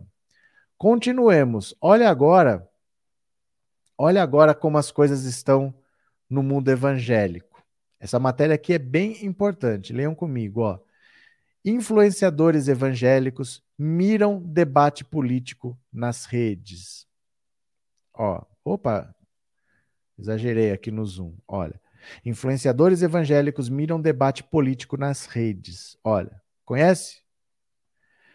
Pastor é pecado ser de esquerda? Perguntou um internauta no Instagram a Estrela Gospel, a Estrela Gospel André Valadão, liderança da Igreja Batista da Lagoinha, nessa semana. Em tom informal, gravando respostas dentro de um carro para seus 4,8 milhões de seguidores na plataforma, o cantor e pastor aconselhou: a ideologia de esquerda é contra a palavra de Deus. Pode estudar mais um pouco que você vai ver isso. Valadão, que é seguido nas redes pelo presidente Jair Bolsonaro e seu clã familiar, é um dos líderes evangélicos mais influentes na internet que está se dedicando a falar sobre política para seus seguidores. Na última semana, ele organizou nos Estados Unidos um evento conservador sobre política e religião com transmissão no YouTube, que chegou a juntar no palco o blogueiro Alan dos Santos e o ministro das Comunicações Fábio Faria é um dos influenciadores digitais evangélicos que aposta em dividir em seus canais as postagens bíblicas com publicações sobre questões políticas e manifestação de apoio a candidatos para as eleições deste ano. Com milhões de seguidores no YouTube, Facebook, Twitter e Instagram, esses líderes religiosos usam de diversas ferramentas para expor suas posições para os seguidores, inclusive fotos com políticos. Olha os números, ó. Cláudio Duarte, 6 milhões e meio no Instagram, 6 milhões no Facebook, 1 milhão no YouTube, não tem Twitter, 13 milhões. André Valadão, quase 5 milhões no Instagram, 5 milhões no Facebook, aqui tem menos, 12 milhões. Malafaia, 3 milhões no Instagram, 3 milhões no YouTube, 1 milhão e meio no. Não. 3 milhões no Facebook, 1 milhão e meio no YouTube e 1 milhão e meio no Twitter. E por aí vai, né? É muita gente, ó. É muita gente. Marcos Botelho, que foi um dos primeiros pastores a usar as redes sociais, seu canal do YouTube é de 2006, adota uma postura neutra para falar sobre questões políticas. Segundo o influenciador, ao refletir sobre a aplicação dos valores bíblicos na vida das pessoas, é inevitável esbarrar na esfera política, o que não quer dizer que tenha que ser partidário ou apoiador de certas pessoas. Marcos Botelho, né? Ó, ele não é um radical, ele é o último da fila. Você vê como o radicalismo vende? Quanto mais radical, mais seguidores, mais dinheiro, mais propaganda. O último aqui, que é o André Botelho, ó, ele tá em cinza porque ele é neutro. Ó, neutro tá em cinza. Eu vou diminuir um pouquinho para dar para ver a tabela toda, ó. Depois eu amplio de novo, tá? Ó. O neutro é o cinza. O conservador, conservador. Os bolsonaristas estão em azul, ó. O neutro é o último, claro. Ser racional não vende. Você tem que ser radical para vender, né? Não é à toa que ele está em último no ranking. Olha, ele que se define como nem de esquerda, nem de centro, nem de direita, mas nascido do alto, costuma gravar vídeos respondendo dúvidas de seus seguidores. Porém, Botelho denuncia que alguns pastores acabam virando agentes políticos nas mãos de um projeto de poder. Usar esse local e autoridade pastoral para fazer campanhas, indicar políticos e fazer terrorismo espiritual contra candidato que discorda é aberração bíblica. Se chama voto de cajado, define o um influenciador digital. Olha. Atualmente, os maiores canais desse tipo na web são de pastores conservadores e apoiadores de Bolsonaro, segundo o levantamento do Globo. Estão entre eles o primeiro colocado no ranking, o pastor Cláudio Duarte, seguido por André Valadão, Silas Malafaia, Lucinho Barreto. Em comum nos quatro, há postagens de apoio ao governo, fotos de participação em atos pró-Bolsonaro, como no 7 de setembro, e publicações vilanizando posição política de esquerda. Por outro lado, o pastor Henrique Vieira, da Igreja Batista do Caminho, que se define como de esquerda, costuma levantar bandeiras em suas redes ligadas à justiça social e direitos humanos.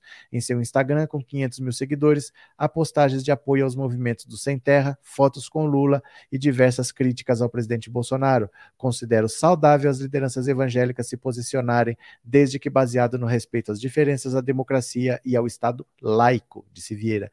É saudável quando não se busca tutelar a consciência, a fé e a liberdade de pensamento. Olha aqui, ó. Segundo o antropólogo Julian Speyer, autor do livro Povo de Deus, assim como qualquer outro segmento da sociedade, é natural que esse tipo de debate seja pautado pelos líderes evangélicos nas redes sociais. Ele considera que eventuais usos da igreja para projetos de poder são pontuais e ocorrem da mesma forma em outras instituições da sociedade. O mundo evangélico é imenso, diverso, e assim como qualquer pessoa, eles expressam suas opiniões políticas. A mesma visão é compartilhada pelo doutor em ciências da religião e da Universidade metodista Kenner Terra. Os evangélicos não são uma massa ignorante de manobra. As recentes pesquisas sobre as eleições presidenciais, Lula e Bolsonaro empatam no segmento, mostram que evangélicos não aceitam acriticamente, tal qual um bloco monolítico, as orientações de seus líderes midiáticos. Então, é verdade que, como qualquer pessoa, eles têm direito à opinião. No entanto, o problema de você usar líderes religiosos para discutir esse tipo de assunto é que eles usam a fé e o medo da pessoa para dizer em quem ele deve votar. Como uma pessoa perguntar se ser de esquerda é pecado e ele falar que ser de esquerda vai contra os ensinamentos de Deus. Quer dizer, de onde a pessoa tira isso? Ela usa a fé da pessoa, aí a pessoa não tem liberdade de escolher, porque eu, eu acredito naquela pessoa. Eu sigo essa pessoa porque eu acredito no que ela diz. Eu acho que ela entende da Bíblia, eu acho que ela entende da palavra de Deus. Então deve ser verdade o que ela está falando. Ela não mentiria para mim. E ela está falando que é pecado. Aí você não dá a chance da pessoa pensar, porque eu não posso pensar se é pecado, tenho que não posso fazer, é uma proibição. Então eles fecham portas, eles não abrem o diálogo. Se fosse para abrir o diálogo, não teria problema, todo mundo tem o direito de se posicionar, mas eles fecham porta porque eles usam a religião e o medo das pessoas, né? Trivene, um abraço, obrigado, viu? Obrigado pelo superchat, obrigado por ser membro. Francisco, os evangélicos têm que quebrar a cara com Bolsonaro para deixar gado. Francisco, obrigado pelo superchat, obrigado pela mensagem, viu? Esses pastores falsos não comandam minha vida, quem manda nas minhas pernas sou eu. É, cadê? Com certeza, acho que nenhuma religião deve estar na política. Estado laico é o ideal. É, Falcon, professor, eu fico pé da vida quando dizem os evangélicos como se fosse um bloco homogêneo. Ouço muito dizer o mercado não apoia Lula, mas qual parte do mercado? As grandes fortunas têm mercado pro TB? Tem mercado pro TB? Será que cortou alguma coisa, Falco? Se fosse, depois você continua, tá? É, não pode falar nas coisas erradas aqui. Se não puder, eu saio. Falar nas coisas erradas? Quem decidiu o que é errado? Quem decidiu? Foi você que decidiu? É você que decide quem é errado, né? Cadê? O Enéas ficou bravo. O Enéas, Enéas se alterou um pouquinho. Não é à toa que chamam pejorativamente essas pessoas de ovelhas, são umas antas nas garras de lobos. É que assim, é... o problema do evangélico bolsonarista é que ele é muito mais bolsonarista do que evangélico. Esse é que é o problema.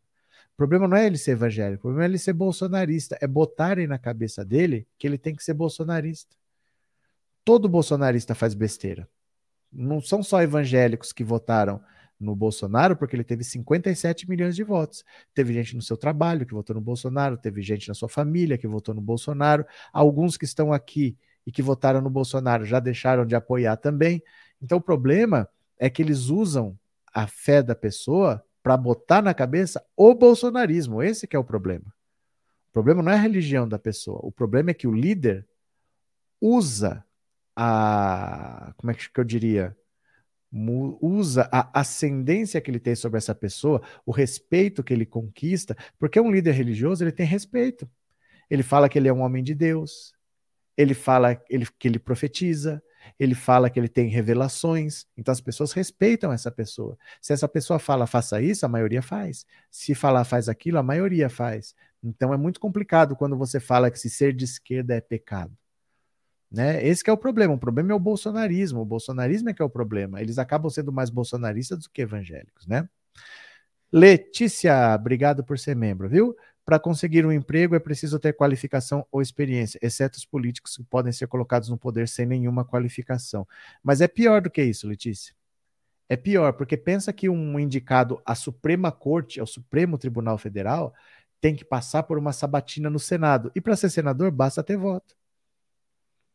Então você imagina que quem vai decidir se uma pessoa tem qualificação para estar no Supremo Tribunal Federal pode ser o vô do Zap.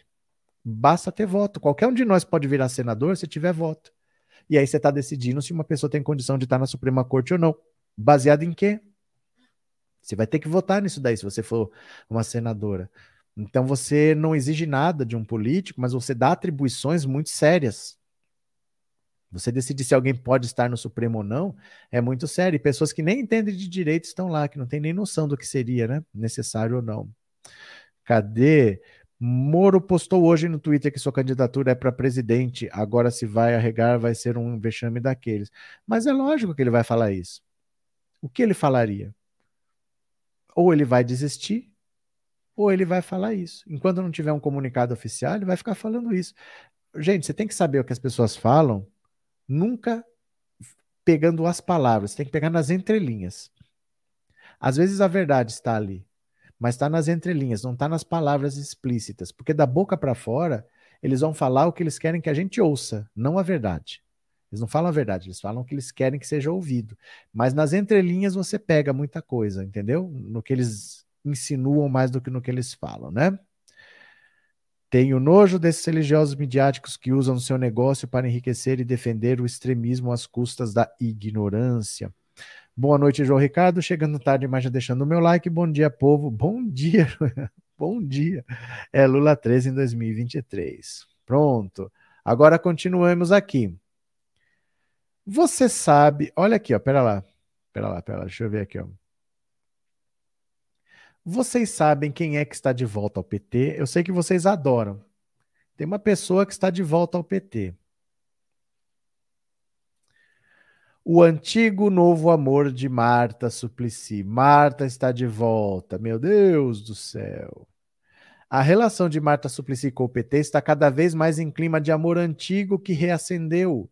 Desde que começou a se reaproximar da sigla, Marta já avisou que vai mesmo fazer campanha para o ex-presidente Lula e até se dispôs a se reunir com mulheres influentes com o potencial de apoiar o petista na disputa presidencial. Atualmente, ela telefona de tempos em tempos a alguns petistas próximos a Lula e acompanha de perto todas as negociações da eleição. Lula foi o maior cupido da reaproximação. Pediu pessoalmente a líderes partidários que fizessem um esforço para se reconciliarem com Marta. Ele esteve por trás, por exemplo, do jantar que reuniu Marta e Fernando Haddad no ano passado. Também estimulou um encontro semelhante entre ela e seu ex-secretário Rui Falcão mais ou menos na mesma época. Em muitos casos, o plano de Lula deu certo, mas alguns não engoliram. Uma que não se convenceu muito é Dilma Rousseff. Ali, aparentemente, a mágoa é grande demais para se sentarem à mesma mesa. A ex-presidente fala abertamente a quem lhe pergunta que é contra a reaproximação. Marta votou a favor do impeachment de Dilma, já foi filiada ao MDB e fez campanha para Bruno Covas na prefeitura de São Paulo. Hoje, a ex-petista é secretária de Relações Internacionais de Ricardo Nunes, na prefeitura da capital paulista. Marta, por enquanto, não deu sinais de, de que espera casar de papel passado com seu antigo amor. Quem conversa sempre com ela diz que não ouviu nenhum pedido para refiliação. Então, assim, é, eu acho Marta uma pessoa extremamente complicada. Eu não queria mais ver ela na frente. Ela saiu do PT, e foi para o MDB do Eduardo Cunha para combater a corrupção. Isso sim, deixa eu ver se eu acho aqui, ó. Ó, Marta e o Eduardo Cunha.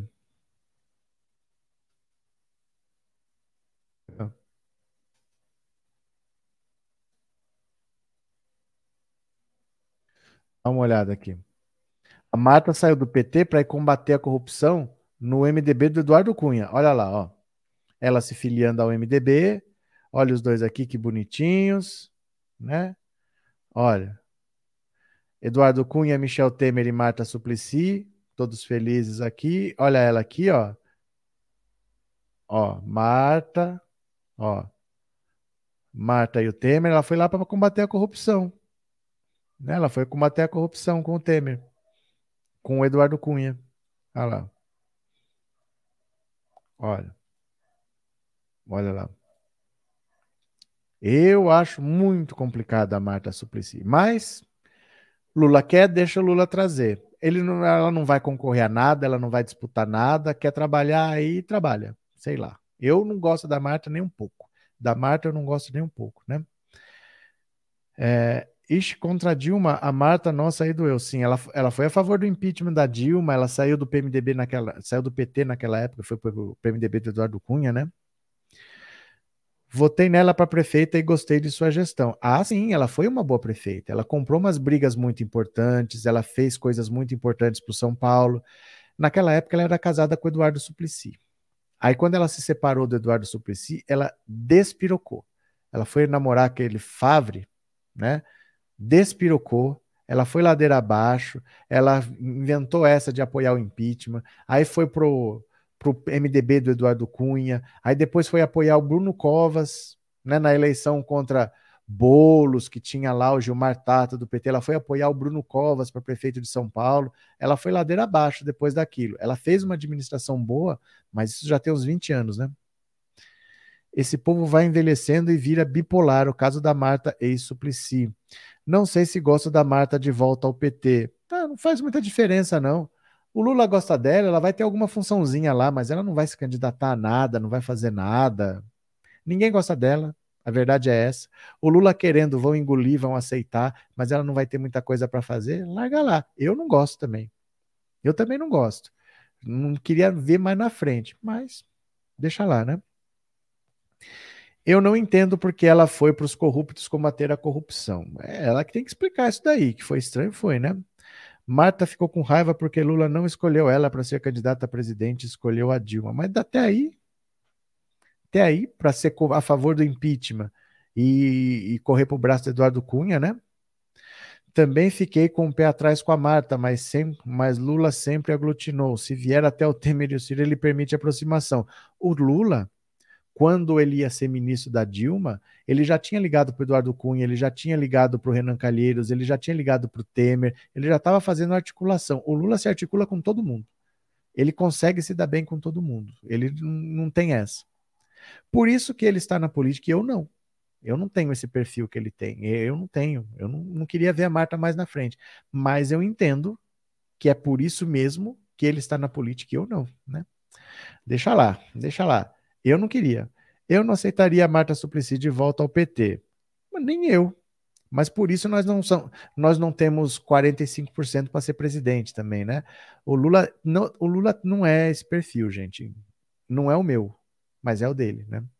A famosa frase política muda como as nuvens, na política não pode haver mágoa. Cadê? Uh, aquelas pessoas que indicaram o crucifixo no.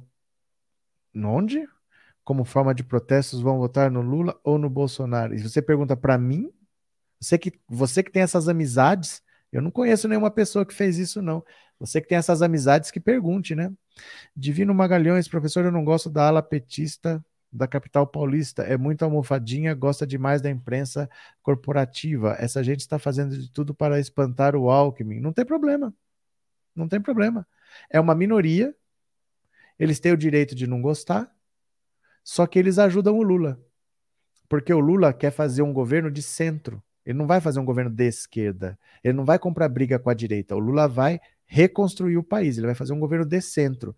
Então, quanto mais essas pessoas esperneiam pelo Alckmin, mais evidencia o quanto o Lula está se colocando como um candidato de centro. E é exatamente isso que ele quer. Então, esse pessoal está esperneando e pode espernear. O Lula tá, quer isso mesmo, viu?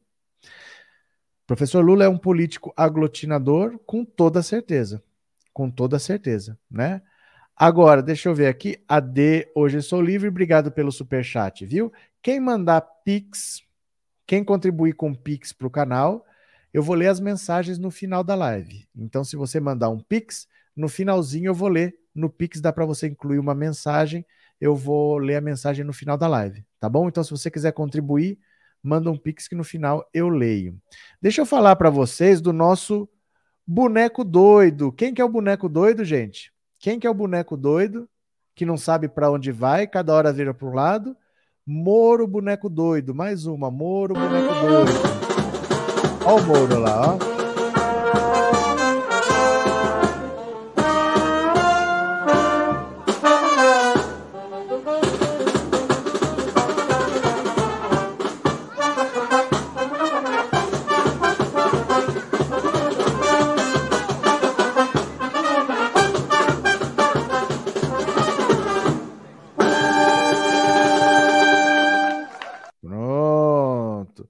Olha só o, o Moro, boneco doido, que não sabe para onde vai. Olha o que, que, ele aprontou agora, ó. Aliados de Moro avaliam que o ex-juiz errou ao se reunir com Joaquim Barbosa. Joaquim Barbosa ficou puto com ele, ó. O encontro de Sérgio Moro com o ex-ministro do STF, Joaquim Barbosa, foi criticado por boa parte de seus aliados de dentro e de fora do Podemos. A avaliação feita é que o ex-juiz foi ingênuo ao ter se encontrado com Barbosa, mesmo com as sinalizações de que o ex-ministro STF não abraçaria sua campanha. Nos bastidores, Barbosa já havia dito que não aceitaria ser vice de Moro em 2022 e apontou predileção por Ciro Gomes. Para os aliados do ex-juiz, Moro deveria ter enviado um nome de sua confiança para um primeiro encontro e só ter feito uma reunião com Barbosa se tivesse a certeza de que teria o seu apoio. A agenda foi iniciativa do próprio Moro, que em 2021 procurou o ex-ministro do STF para uma conversa. Naquela ocasião, Joaquim Barbosa estava na Europa, a reunião aconteceu na semana passada. Correligionários do Podemos relataram à coluna que a conversa dos dois girou em torno do cenário eleitoral e que Barbosa deixou claro que não pretende ser vice e nem candidato a outro cargo. Quer dizer, o Moro não tem habilidade política nenhuma. Nenhuma. Ele jamais poderia errar. Ele é um candidato que tem 9%. Ele precisa crescer. Ele não vai crescer cometendo erros. Ele não tem margem para errar. O Lula tem margem para errar, porque se ele perder dois pontos, dá na mesma. Para o Moro, não. Para quem tem nove, perder dois pontos é muito. Ele não pode errar. Ele não tem chance de errar. E ele não sabe fazer política, ele não sabe fazer. É, ele não sabe fazer essas articulações, ele não tem habilidade para isso. Ele tomou um tiro no pé. Primeiro, o Sérgio, o, o Joaquim Barbosa não queria receber ele. Depois recebeu e ficou puto porque ele divulgou para todo mundo que ele estava indo lá, ele não queria essa propaganda, não aceitou ser vice dele, disse que não vai sair para cargo nenhum, disse que no segundo turno votaria no Lula para presidente da República e depois ainda disse que se sentiu usado pelo Sérgio Moro. Isso pega muito mal. Isso pega muito mal. Quem está pensando em apoiar um candidato, não estou falando quem está pensando em votar, mas quem está pensando em apoiar um outro político, tal, o pessoal sai de perto. O país não está fácil. Você bota uma pessoa sem habilidade básica de conversação, de diálogo, como esse cara quer ser presidente, ele simplesmente fez um erro gravíssimo e ele não pode errar. Ele não está na situação de quem pode errar. Faltam sete meses para a eleição e ele fazendo besteira, né? Professor Alckmin é do mesmo grupo ideológico do corrupto e perigoso Aécio. Quem te disse, Luciana? Quem te disse que ele é do mesmo grupo ideológico do Aécio? Você está um pouco mal informado. Está um pouco mal informado. Eu nem saberia dizer para você qual é o grupo ideológico do Aécio. Qual é a ideologia do Aécio? Conta para mim. Qual é a ideologia do Aécio? Você já ouviu falar? Me conta. Não tem nenhuma história como político e dificilmente vai ter, viu? Tá difícil ele entrar na política. Ele entrou para um partido tal, mas tem um cargo, tá difícil. Ou oh, tô com soluço. Hospital ficando lotados com coronavírus de novo, mais grave é os não vacinados coronavírus e a gripe. Vacina sim, Bozo não. Lula 13 para presidente do nosso Brasil. Pois é, ele ainda está contra a vacinação. Moro destruiu a indústria nacional. Meire tá, foi mal, desculpa, mas é porque hoje eu sou P com ela por causa do que ela apoiou o impeachment da Dilma. Cadê? É, Cardoso é mulher, professor, é Luciana. Ah, é Luciana? Eu li Luciano. Desculpa, viu? Desculpa. Mas diga aí para mim, me explica. O que, to, é, o que todos são tão contra o Alckmin? São porque são, Elizabeth. São porque são. São porque são. Nem conhecem o Alckmin direito, nem, nem sabem o que seria isso, mas são porque são. A maioria é porque é, né? Moro deu o golpe no Brasil. Tá certo. Moro foi com muita sede ao pote, acho que por ser negro ganhar a ala contra o Bozo racista. É porque assim, não dá para ir atrás de um ministro do STF. O, o, STF atual é todo contra ele. E além disso, nenhum ministro vai largar o STF para ser vice-candidato a nada. Ele teria que ir atrás de um ex-ministro. O ex-ministro mais jovem que tem é o Joaquim Barbosa, porque eles se aposentam normalmente com 75 anos. E eles não entram mais para a política depois disso. Mas o Joaquim Barbosa, ele se aposentou muito novo, acho que com 55. Acho que foi uma coisa assim. Ninguém esperava. Ninguém esperava. Ele simplesmente se aposentou do nada, assim. Então, como ele tem uma idade mais mais jovem, vamos dizer assim, ele foi atrás do Joaquim Barbosa. Mas pessoas que entendem de direito não querem ver o Sérgio Moro na frente. Pessoas que entendem de política não querem ver o Sérgio Moro na frente. Eu não sei de onde que ele vai tirar apoio, né? Muito difícil. É, existe uma fake que o Alckmin faz parte de uma seita católica, muitos acreditam. Oh, meu Deus. É, Ei, mano, quando tu for sair aqui da live, tu avisa as meninas, viu? Elas ficaram perguntando direto por você. Salles, Salles, olha eu aqui, Meire, tá certo. Professor, eles falam mal do Alckmin por ser tucano do FHC. Mas até aí, gente, vai ser alguém de direita. Vai ser alguém de direita. Com isso não adianta espernear. Vai ser alguém de direita. O Lula não está procurando vice na esquerda. O vice não será de esquerda. Se não for ele, será outro de esquerda. Outro de direita, perdão. Se não for ele, será outro de direita. Não adianta ficar nessa, né? Não adianta. Cadê? É, Moro não soube nem ser juiz, imagine ser presidente do Brasil. Pois é. My friends, eu sou evangélica há 20 anos, eu sempre votei, voto e votarei no melhor presidente que esse país já teve, Lula PT de coração e alma. Assim como Maluf era cria da ditadura, Tabata é cria do PSDB, fora Bolsonaro, tá certo. O Alckmin é um bom nome e a Globo vai se render de vez à candidatura do Lula. É porque não tem o que fazer o candidato dela é o Sérgio Moro, não vai chegar nem nos 10%. O Bolsonaro é o candidato que fala que quer fechar a Globo. Ela vai fazer o quê? Né? Vai fazer o quê? Uh, quem mais está falando aqui? Alckmin chamava a Dilma de presidenta, tinha mais respeito que os colegas de partido. A Dilma apanhou muito de todo lado. A Dilma apanhou muito de todo lado, mesmo da esquerda, né? Boa noite, Márcia Mota. O senhor acha que Bolsonaro é um psicopata, um péssimo ser humano ou os dois, o que o torna bem pior? Eu acho que ele é três coisas. Eu acho que ele é três coisas. É um cara muito perverso, muito perverso. Ele é um cara muito burro, muito burro e muito teimoso. Porque, por exemplo, se você não é uma pessoa que tem muito conhecimento, se você não tem muita experiência, você pode errar. Mas se você não for teimoso, você pergunta para um, você pergunta para o outro e muda de posição. Bolsonaro tem uma coisa louca com a vacina que não dá para entender. Ele está às portas de uma eleição negando vacina para criança. Mesmo que ele fosse, por exemplo, contra a vacina, mas se ele quisesse se reeleger e tivesse um mínimo de cabeça, de neurônio, ele ia falar: não, isso aqui não dá para fazer. 80% da população brasileira é a favor da vacina, ele é contra. Não dá para entender esse tipo de coisa. Ele tem uma perversidade muito grande, ele acha que se morrer, morreu. Se matar os indígenas para ele não tem problema, ele tem uma perversidade, mas ele é muito burro também e muito teimoso. Então é muito difícil isso, né? Juntar isso tudo. Cadê? Moro não pode se eleger a nada. Ele não pode ter poder mesmo. Ele não pode se eleger também o acho muito burro. É porque, assim, se ele tivesse feito o básico na pandemia, ele estava reeleito. Quem abraça a sua população no momento de crise se reelege. Lembre-se que ter a máquina é muito importante. Né? Você ter é, o Fernando Henrique se elegeu, o, o, Lula se reelegeu, a Dilma se reelegeu. Ter a máquina na mão é muito importante. Mas ele fica contra o povo, ele fica do lado do vírus. Não dá para entender essas coisas, né? Cadê?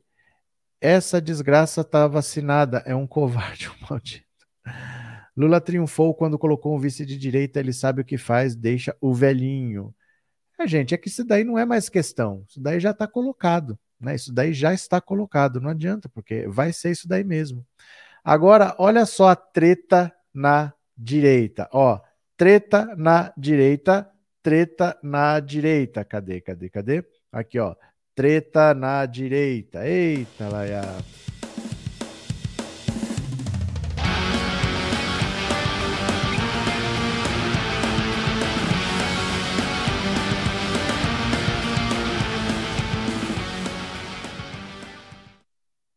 Treta na direita. Vamos ver juntos aqui, porque já começou cobra comer cobra. Olha só. Weintraub relata reunião em que Bolsonaro disse saber de operação contra o filho antes de ser deflagrada. Vamos ver aqui, ó.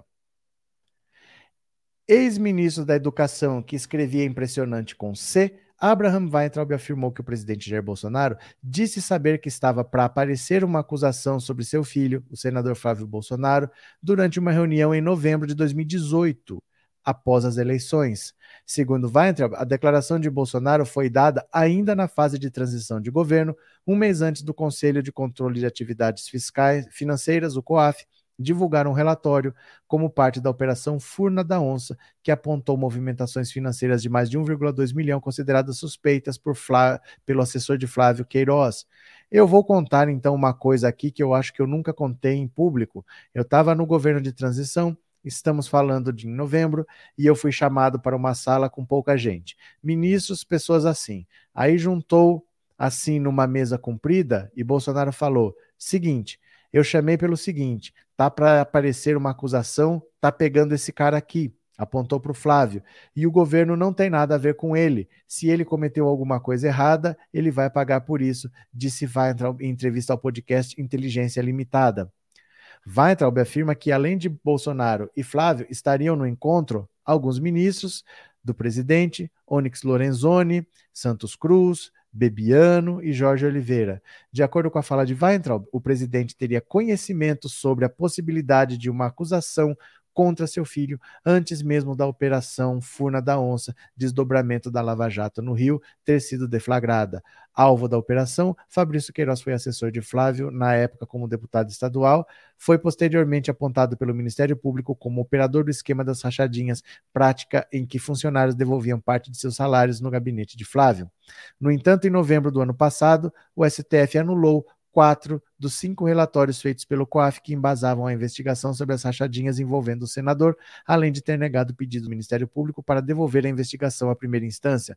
A suspeita de que as informações sobre a operação teriam sido vazadas para a família Bolsonaro antes de ter sido deflagrada, porém não é nova. Em fevereiro de 2020, o empresário Paulo Marinho, que é suplente de Flávio e foi aliado do presidente nas eleições de 2018, havia sido havia afirmado que o senador teria sido informado sobre a operação por um delegado da Polícia Federal antes mesmo do segundo turno das eleições. Bom, tem o vídeo aqui para vocês, tá? Deixa eu ver aqui. O, o Alckmin é um bom nome para tranquilizar o mercado financeiro junto com empresários. Vamos apoiar. O importante é tirar o Bozo. Deixa eu pegar o vídeo aqui para vocês. Olha o, o Alckmin falando no podcast e jogando lama, vamos assim dizer, no ventilador, né? Aqui está o Weintraub, dá uma olhada. Uma coisa aqui que eu acho que eu nunca contei em público. Eu estava no governo de transição, estamos falando em novembro, e fui chamado para uma sala com pouca gente. Ministro, pessoa assim, como é que estava no... Tava eu, Onix, o Santos Cruz, então, o Santos Cruz que brigou com o presidente, pode confirmar isso que eu estou falando aqui para ti. Santos Cruz, o, o Jorge, tinha mais gente, tinha o Bibiano, tinha mais gente, alguns, tinha alguns ministros lá futuros ministros, né? Aí juntou na mesa, assim, cumprida, falou, ó, seguinte, eu chamei pelo seguinte, tá, para aparecer uma acusação, tá pegando esse cara daqui, apontou pro Flávio, o governo não tem nada a ver com ele. Se ele cometeu alguma coisa errada, ele que vai pagar por isso. Eu pensei, putz, eu vim pro lugar certo, cara. Porra, é isso que eu queria escutar, meu. Vocês toquem sua vida, não se preocupe, é só ele. E se ele fez coisa errada, ele vai pagar. O presidente Bolsonaro falou para todo mundo que estava naquela sala, você pode perguntar para mais gente. É. Isso é problema dele, vocês não precisam se meter nisso. Se fez alguma coisa de errado, se ele fez alguma ele coisa errada, ele que vai responder. O governo não tem nada a ver com não, isso. Mas o que eu estou dizendo é então, que assim, depois disso, a sequência de ações foi toda para proteger o filho, então, né? vamos lá. Eu trabalhei com ele. Eu não falo mal dele. Ai, que cara de pau. Sabe o que, que é isso? Ele quer ser governador de São Paulo. O Bolsonaro não escolheu ele como candidato, porque ele quer um candidato que não queira ser governador. Porque ele quer usar o verba da campanha para o governo do estado para a campanha dele. Então ele quer um candidato que não queira de verdade ser governador para ele poder usar esse dinheiro para fazer campanha para ele. Então ele não quer o Weitraub, porque o Weitraub quer ser governador. Aí nessa briga eles vão começar agora a contar as coisas que aconteceram que a família Bolsonaro sabia da operação antes que ela acontecesse, antes que a notícia estourasse. Mas o Weitraub conta como se fosse assim: puxa vida, estou no lugar certo, em que o pai sabe das rachadinhas e ele vai mandar investigar, porque ele não tem nada a ver com o governo. Gente, foi o pai que colocou os filhos na política. Todos eles seguem o mesmo esquema que o pai fazia. É uma família corrupta de ponta a ponta. Todos os filhos estão sendo investigados ao mesmo tempo. O pai está sendo investigado em três inquéritos no STF. Ninguém nessa idade do Weintraub é ingênuo de não saber quem era Bolsonaro, não. Ai, eu acreditei que ele ia mandar investigar o próprio filho, só se fosse para chegar nele. Se investigar o Flávio, chega nele, porque todo esquema de corrupção passa pelo Bolsonaro. Por isso que tinha cheques na conta da Michelle. Porque o esquema passa pelo chefão, pelo Jair Bolsonaro. Aí o Weintraub quer dizer que ele acreditou que o Bolsonaro ia fazer o Flávio pagar. É lógico que ele ia trocar superintendente da Polícia Federal, por isso que ele brigou com o Moro. É claro que ele ia indicar ministro terrivelmente evangélico para votar no que ele precisasse. É claro que ele ia fazer tudo isso, né? Agora vai dizer que é ingênuo, né? Cadê? É, esse cara quer livrar Bolsonaro? Não. Ele, contar que o Bolsonaro sabia não é livrar contar que o Bolsonaro sabia antes da operação estourar não é livrar, né? Isso não é um caso de investigar o que o Weintraub disse? De novo, o que o Weintraub disse não é novidade. Dizer que o Bolsonaro já sabia, o Paulo Marinho já disse em 2020. Foi feito um inquérito que não deu em nada. Que ficou por isso mesmo, já foi investigado isso. Quando o Paulo Marinho falou que o Flávio ficou sabendo antes do, da eleição, que a operação ia estourar, mas eles iam esperar passar a eleição para não prejudicar, já foi feito um inquérito sobre isso e não deu em nada, né? Cadê quem mais? Weintraub é um olavista maluco. Depois da eleição do Bolsonaro e Bolsonaro, o Weintraub até pode ser eleito. Não, não pode não, meu caro. Não pode não. Vocês generalizam coisas completamente diferentes. Não pode não, não pode não, viu? Eu quero é treta, é mais treta na direita. Será que eles gostavam e aprenderam com os irmãos Metralha? Pois é. Uma das várias vezes que Bolsonaro manobrou a passada de pano para os quatro filhos. Pois é, né? O Aras engavetou tudo. Então, já foi investigado quando o Paulo Marinho fez essa, essa denúncia aí e ficou por isso mesmo, não deu em nada. Então é difícil, né? É difícil. Vai ter que esperar ele sair. Vai ter que esperar ele sair. Deixa eu ver aqui. Uhum, isso aqui é importante. Ó, A treta não é na direita. A treta é na esquerda. Dá uma olhada aqui. Opa, espera lá. A treta é na esquerda. Precisamos de membros, hein? Precisamos de membros. PT atrai aliados de Ciro e filia 12 prefeitos no Ceará. Olha o Ciro perdendo espaço, ó. O PT do Ceará anunciou nesta quinta-feira, no dia 13, né, a chegada de 12 novos prefeitos à sigla. De acordo com o relatório estadual, a legenda passa a ter no estado 29 prefeitos, alta de 70% em relação ao contingente anterior. Dos 12 novos prefeitos, quatro pertenciam ao PDT do ex-governador do estado Ciro Gomes e três ao atual partido de Bolsonaro, o PL. Os demais cinco vieram do Republicanos, do PCdoB, do PSDB, do MDB e do PSOL.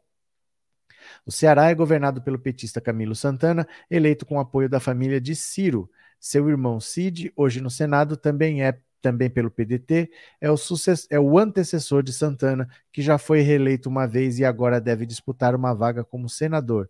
Ciro mantém ainda uma boa relação com o senador Tasso Gereissati, ex-governador que também tem peso nessa correlação de forças. O início da carreira eleitoral tem intensificado as negociações por troca de partidos e na composição de alianças locais e nacionais, a exemplo da migração do governador do Maranhão, Flávio Dino, ex-PCdoB, e do deputado federal Marcelo Freixo, ex-PSOL, para o PSB. Freixo deve disputar o governo do Rio e Dino uma vaga no Senado. No Legislativo, chamada janela partidária também deve intensificar as mudanças. Deputados estaduais e federais pedem troca de legenda nesse período, sem risco de perder o mandato. Este ano a janela vai de 3 de março a 1 de abril. Então o Ciro está cada vez mais isolado. Vários prefeitos do PDT foram para o PT. Ele está perdendo a competitividade que ele ainda tem. De seis ele já caiu para cinco. É muito provável que ele desista porque o PDT não vai enfiar dinheiro numa campanha dessa que não vai para lugar nenhum, né? Na entrevista do Marinho foi engraçado. O Marinho perguntou o Bozo se Rachadinha tinha que ir preso. Bozo ficou furioso e respondeu: Teu pai Marinho quer a cadeira do Flávio Rachadinha. Ah, sim, o, o Marinho é o André Marinho, o filho, né? Não o, o Paulo Marinho, o pai.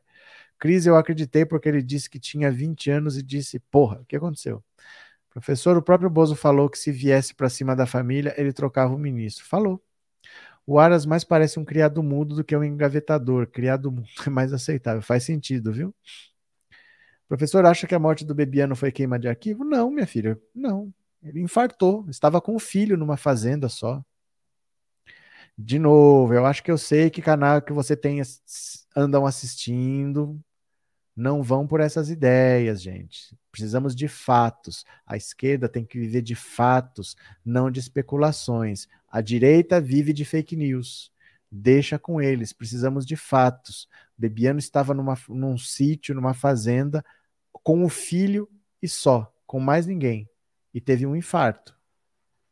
O que a gente vai fazer? É o que a gente sabe.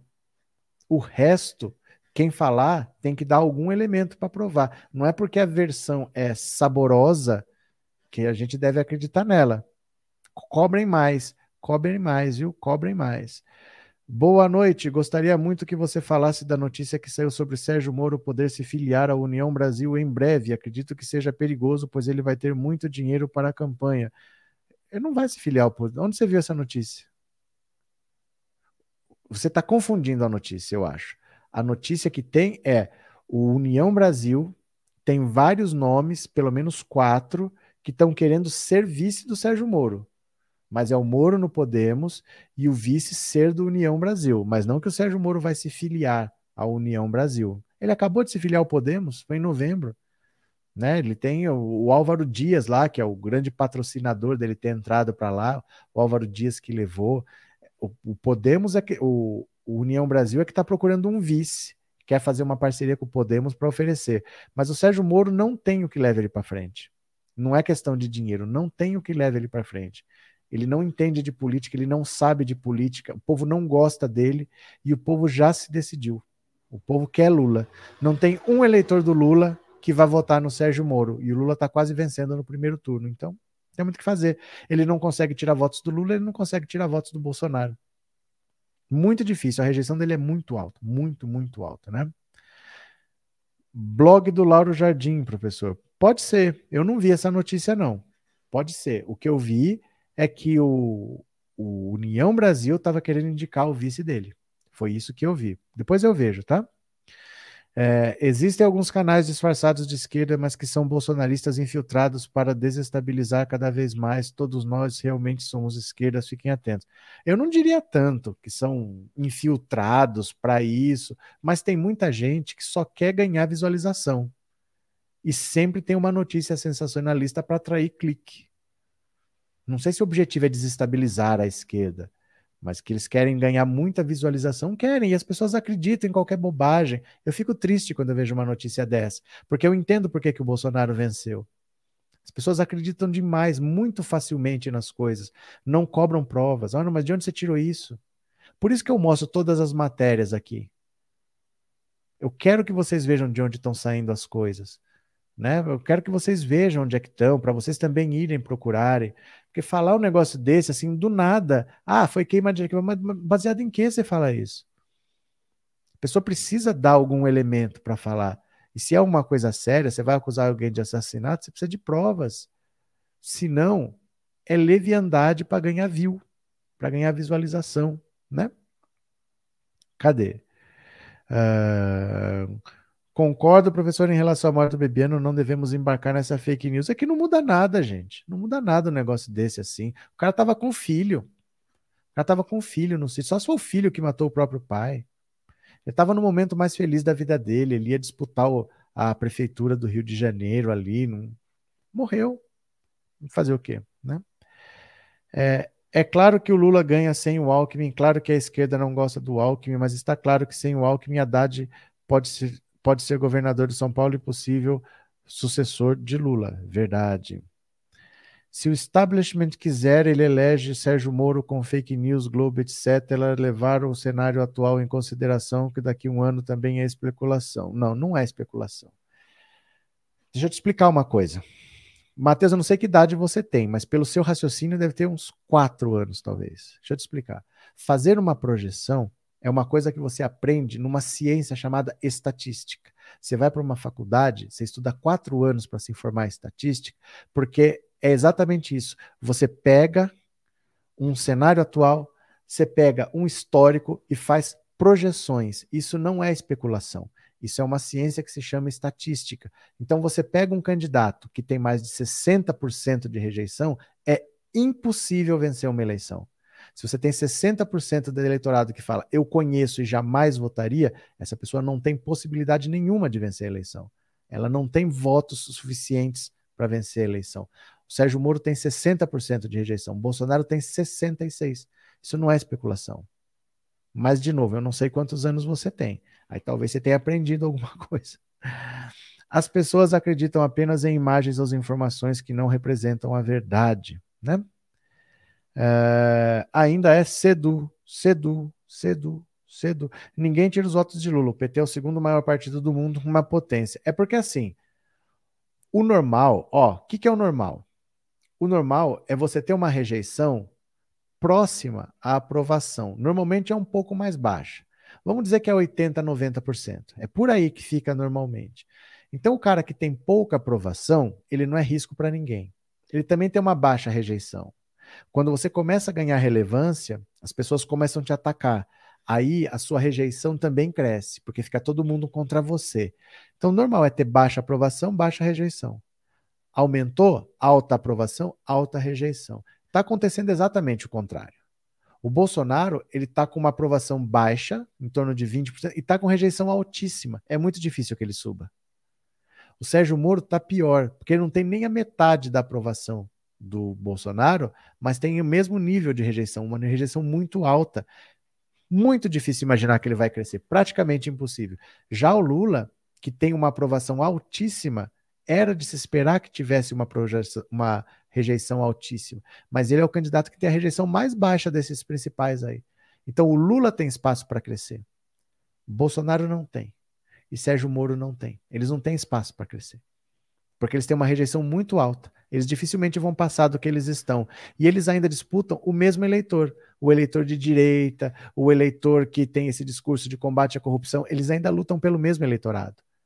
Então não tem como eles crescerem. Eles têm pouca chance de crescer e o pouco que crescer tem que ser em cima um do outro. Se eles não tirarem eleitor do Lula, o Lula vence no primeiro turno. Porque o, o eleitor do Ciro Gomes começa a migrar para o Lula mais um ponto, mais dois pontos, o Lula vence no primeiro turno e não adianta eles se matarem lá. Num cenário desse, uma virada é praticamente impossível, porque você tem um primeiro muito na frente com rejeição baixa. Os, os, os de baixo não só estão com aprovação baixa, mas com rejeição muito alta, né? É, Rosa, obrigado pelo super sticker. Rosa, obrigado por, por ser membro do canal. Muito obrigado, viu? Valeu mesmo. Quem sumiu foi o ex-governador do Rio, é, porque é complicada a situação dele, né? O Witzel, o Wilson Witzel, é complicada a situação dele. Você sofreu um impeachment, um governador que sofre impeachment. No Rio de Janeiro, quase todos os ex-governadores estão presos, só a Benedita que governou o Rio e não tá, não tá ou foi presa, né? É, professor, as pessoas só acreditam em aquilo que as fazem se sentirem bem. É, é uma pena isso, porque a direita vive de fake news. Bolsonaro vive de fake news. E a nossa vantagem é ter a verdade. A gente não precisaria usar nada além da verdade, né? Mas olha aqui, ó, olha a situação do Sérgio Moro, como está ruim. Isso, pera lá, é mais uma treta na direita, é mais uma treta na direita. Dá uma olhada aqui, ó. Mais uma treta na direita.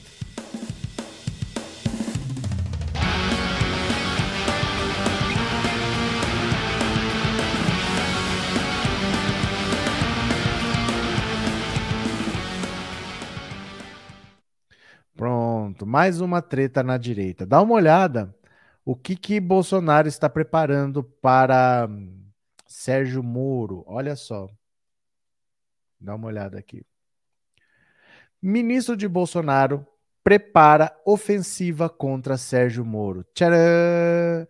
A ofensiva eleitoral contra o ex-juiz Sérgio Moro este ano não deve ficar restrita somente ao presidente Jair Bolsonaro e ministros da ala política do governo. Outros auxiliares presidenciais também preparam ataques ao ex-juiz, que deve ser adversário do atual ocupante do Palácio do Planalto às eleições deste ano. Um deles é o atual ministro da Justiça, Anderson Torres. Delegado da Polícia Federal, ele comanda a pasta desde março de 2021, quando assumiu o cargo em substituição a André Mendonça, então titular do ministério. A ideia de Torres é atacar Moro por meio de dados da atuação dele na pasta, a qual o ex-juiz comandou entre janeiro de 2019 a abril de 2020. Para isso, o atual ministro pediu auxiliares para levantarem as informações. Um dos dados já reunidos é sobre a apreensão de cocaína por órgãos vinculados ao Ministério da Justiça. Em 2021, primeiro ano da gestão de Torres, os dados apontam recorde, com 18 toneladas apreendidas. Segundo os dados reunidos pelo ministro, o resultado significa um aumento de 800% em relação a 2019, primeiro ano da gestão de Moro, quando a apreensão de droga teria sido 1,7 tonelada. A ideia de Torres, que era crítico ao ex-juiz antes mesmo de assumir o ministério, é soltar os dados comparativos nas redes sociais ao longo dos próximos meses, quando o debate eleitoral ficar mais intenso. Na semana passada, o atual ministro da Justiça já deu uma amostra de que pretende ir para o embate com Moro durante a campanha eleitoral, ao, ao rebater uma postagem do ex-juiz nas redes sociais. Olha, o Sérgio Moro falou: é possível termos políticas públicas eficientes para conter a devastação da Amazônica. A fórmula adotada no programa Vigia, que desenvolvemos no Ministério da Justiça, é uma das bases para coibir o desmatamento ambiental. Isso falou Sérgio Moro. O Anderson Torres respondeu: Bom dia, apresento-lhe a Operação Guardiões do Bioma, ação do Jair do Justiça GovBR do governo Jair Bolsonaro, que já cobre todas as, essas novas ideias. Opa, deu, deu um pulo aqui. Então, assim, ele vai tretar ele vai tretar com o Moro, ele vai pegar os dados do Ministério da Justiça falar: ó, o Moro não fez isso, o Moro não fez aquilo, isso aqui ele está mentindo, ele fala que fez isso, isso aqui não aconteceu, isso aqui não aconteceu. Ele vai usar dados para minar o Sérgio Moro, enquanto os políticos vão estão preparando denúncias contra outros membros do Podemos, todos, para minar quando o Moro não puder mais sair do partido, né? Porque em abril você tem que colocar sua candidatura. Você não pode mais ir para partido nenhum depois disso. Você pode até sair, mas não pode mais ir para outro partido. Quando o Moro estiver preso no Podemos, vão lançar um monte de denúncia bem fundamentada com provas contra todo mundo do Podemos para todo mundo saber em que partido que ele está. E em maio vem a decisão do recurso que o Lula apresentou na ONU. Quando a Lava Jato estava perseguindo o Lula, o Lula fez uma, uma ação lá na ONU e a ONU já falou em 2018 que o Lula tinha que disputar a eleição. Lula foi proibido de disputar a eleição, mas a ONU falou tem que disputar. Não respeitaram. Agora vem o resultado final em maio, em plena eleição e a ONU já ficou do lado do Lula em 2018, agora que o STF disse que ele foi suspeito, que ele perseguiu o Lula, agora que vai ficar mesmo, mas vai ser durante a campanha. O Moro vai ser desmoralizado pela ONU durante a campanha, né? Deia Portal, obrigado por ter se tornado membro, viu? Obrigado de verdade, obrigado pela, pela opinião, pela, pela confiança. Valeu muito, viu? Acredito que não vai ter aliança com o PSB. Essa Tabata atrapalha a junção. É bom, porque eu, no Pernambuco o PT lança Marília Reis governadora. É que assim, Vitor, Tabata Amaral não é ninguém no PSB. Ela acabou de chegar. Ela está lá há dois meses para falar que ela não vai permitir que aconteça uma aliança entre o PT e o PSB. É muito mais fácil o PSB mandar ela embora do que fazer o que ela quer. Ela acabou de chegar. PSB, depois de negociar tanto, ele não pode não fazer essa aliança, porque ele vai ficar isolado. Ele vai, vai fazer o quê? Ele vai apoiar o Bolsonaro, então? Ele não pode não fazer essa aliança. Ele já está há muito tempo negociando para agora não fazer mais nada, porque as, os outros já estão se fechando. O PL já vai ter, talvez, a sua federação com o PP, tem o União Brasil, não vai sobrar quem ele apoiar. O que, que o PSB vai fazer se não apoiar o Lula? Vai ter que apoiar, não tem o que fazer. Então, né? Cadê? Obrigada, comunidade Pensando Alto. Boas-vindas. Boas-vindas, Deia. Bem-vindo, viu? Fique por aí. Puxa a cadeira, senta mais um pouco. Daqui de Portugal, presente, Pedro Joaquim. Bem-vindo, Pedro. Bem-vindo. O governo dos escândalos com cocaína, milícia com faixa presidencial. É verdade. Deixa eu pegar aqui, ó. Deixa eu ver aqui. O rapaz falou um negócio aqui que é importante. Deixa eu ver se eu vou achar a mensagem aqui que eu estava lendo o superchat e eu não vi. Pera lá. Acho que eu perdi. Ah, perdi. Se eu achar aqui de novo, eu leio. Aqui. Evanir, estamos aqui porque respeitamos a sua opinião. Por que não respeita a opinião dos seus admiradores? Evanir, eu, eu acho que, que eu sei por que, que você está falando isso. Eu acho que você está falando por causa dessas teorias conspiratórias que eu não respeito mesmo. Sabe por quê? Opinião não é qualquer coisa que passe na sua cabeça. Não é porque você pensou naquilo que é a sua opinião. Sabe por que, que existe a expressão formadores de opinião? Porque opinião é uma coisa que você forma. Você tem que ouvir pessoas. Uma pessoa fala isso, outra pessoa fala aquilo. As opiniões podem ser contraditórias, não tem problema, mas você vai juntando informações, vai juntando, vai juntando, vai juntando, e aí você forma uma opinião com o objetivo sempre de entender o que está acontecendo, de se aproximar da verdade. Não é acreditando em fake news, isso não é opinião. Quando você acredita numa fake news, quando você não pensa de maneira crítica, você simplesmente gostou da teoria, você aceita, isso não pode ser chamado de opinião, isso é só um palpite. Se não tem base na realidade, você não pode chamar de opinião. Então não é respeitar opiniões, porque você achar que foi uma conspiração e que mataram o bebê, isso não é uma opinião não tem lastro na realidade. Se tiver, sim, é uma opinião. Mas é só fake news. Isso não é opinião. Isso são só palpites jogados ao vento. Entendeu? Ah, não, você tem direito de achar que foi. Não tem, cara. Não tem, só se você tiver provas. Aí você tem o direito de pensar. Eu não tenho o direito de achar, ah, mas eu acho que o Bolsonaro fez isso, aquilo, aquilo, outro. Baseado em quê? Entendeu? Nós temos que lutar pela verdade sempre. Esse é um espaço para a gente entender o que está acontecendo. Nós não vamos entender o que está acontecendo seguindo fake news. É isso, entendeu? A direita já faz isso. Como que a pessoa chama o apoiador do Bolsonaro de gado e vem falar que a gente tem que respeitar fake news? A gente não tem que respeitar fake news. A gente tem que sempre buscar a verdade. Ainda mais quando quem está soltando fake news está lucrando com ela toda hora vai ser preso, toda hora vai cair, toda hora vai acontecer não sei o quê. É para vender, entendeu? É para vender, é por causa disso. Cadê? Batata Amaral tem carinha e jeitinho de santa, mas é uma cobrinha. Eu acho que é para quem não conhece. Eu acho que para quem não conhece, pode imaginar que ela é uma santa, mas não sei se quem conhece pensa assim. O Lula vai ser eleito presidente, só falta confirmar se vai ser no primeiro turno. Claro, nunca baixar a guarda para a extrema direita. Cadê? É, abraço do Piauí, valeu, abraço. Sales Medeiros, concordo. O que aconteceu? Marta e Tabata são farinha do mesmo saco, sem caráter e personalidade. Pronto. Ó, agora eu vou ouvir as mensagens do Pix, tá? Eu vou ouvir as mensagens do Pix. Se você mandou mensagem pelo Pix, eu vou ler agora. Beleza? Vamos ver aqui.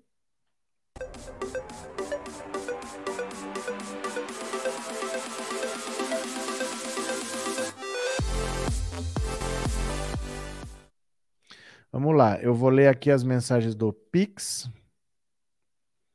Pronto, cadê? Estou abrindo aqui o aplicativo. Só um segundo.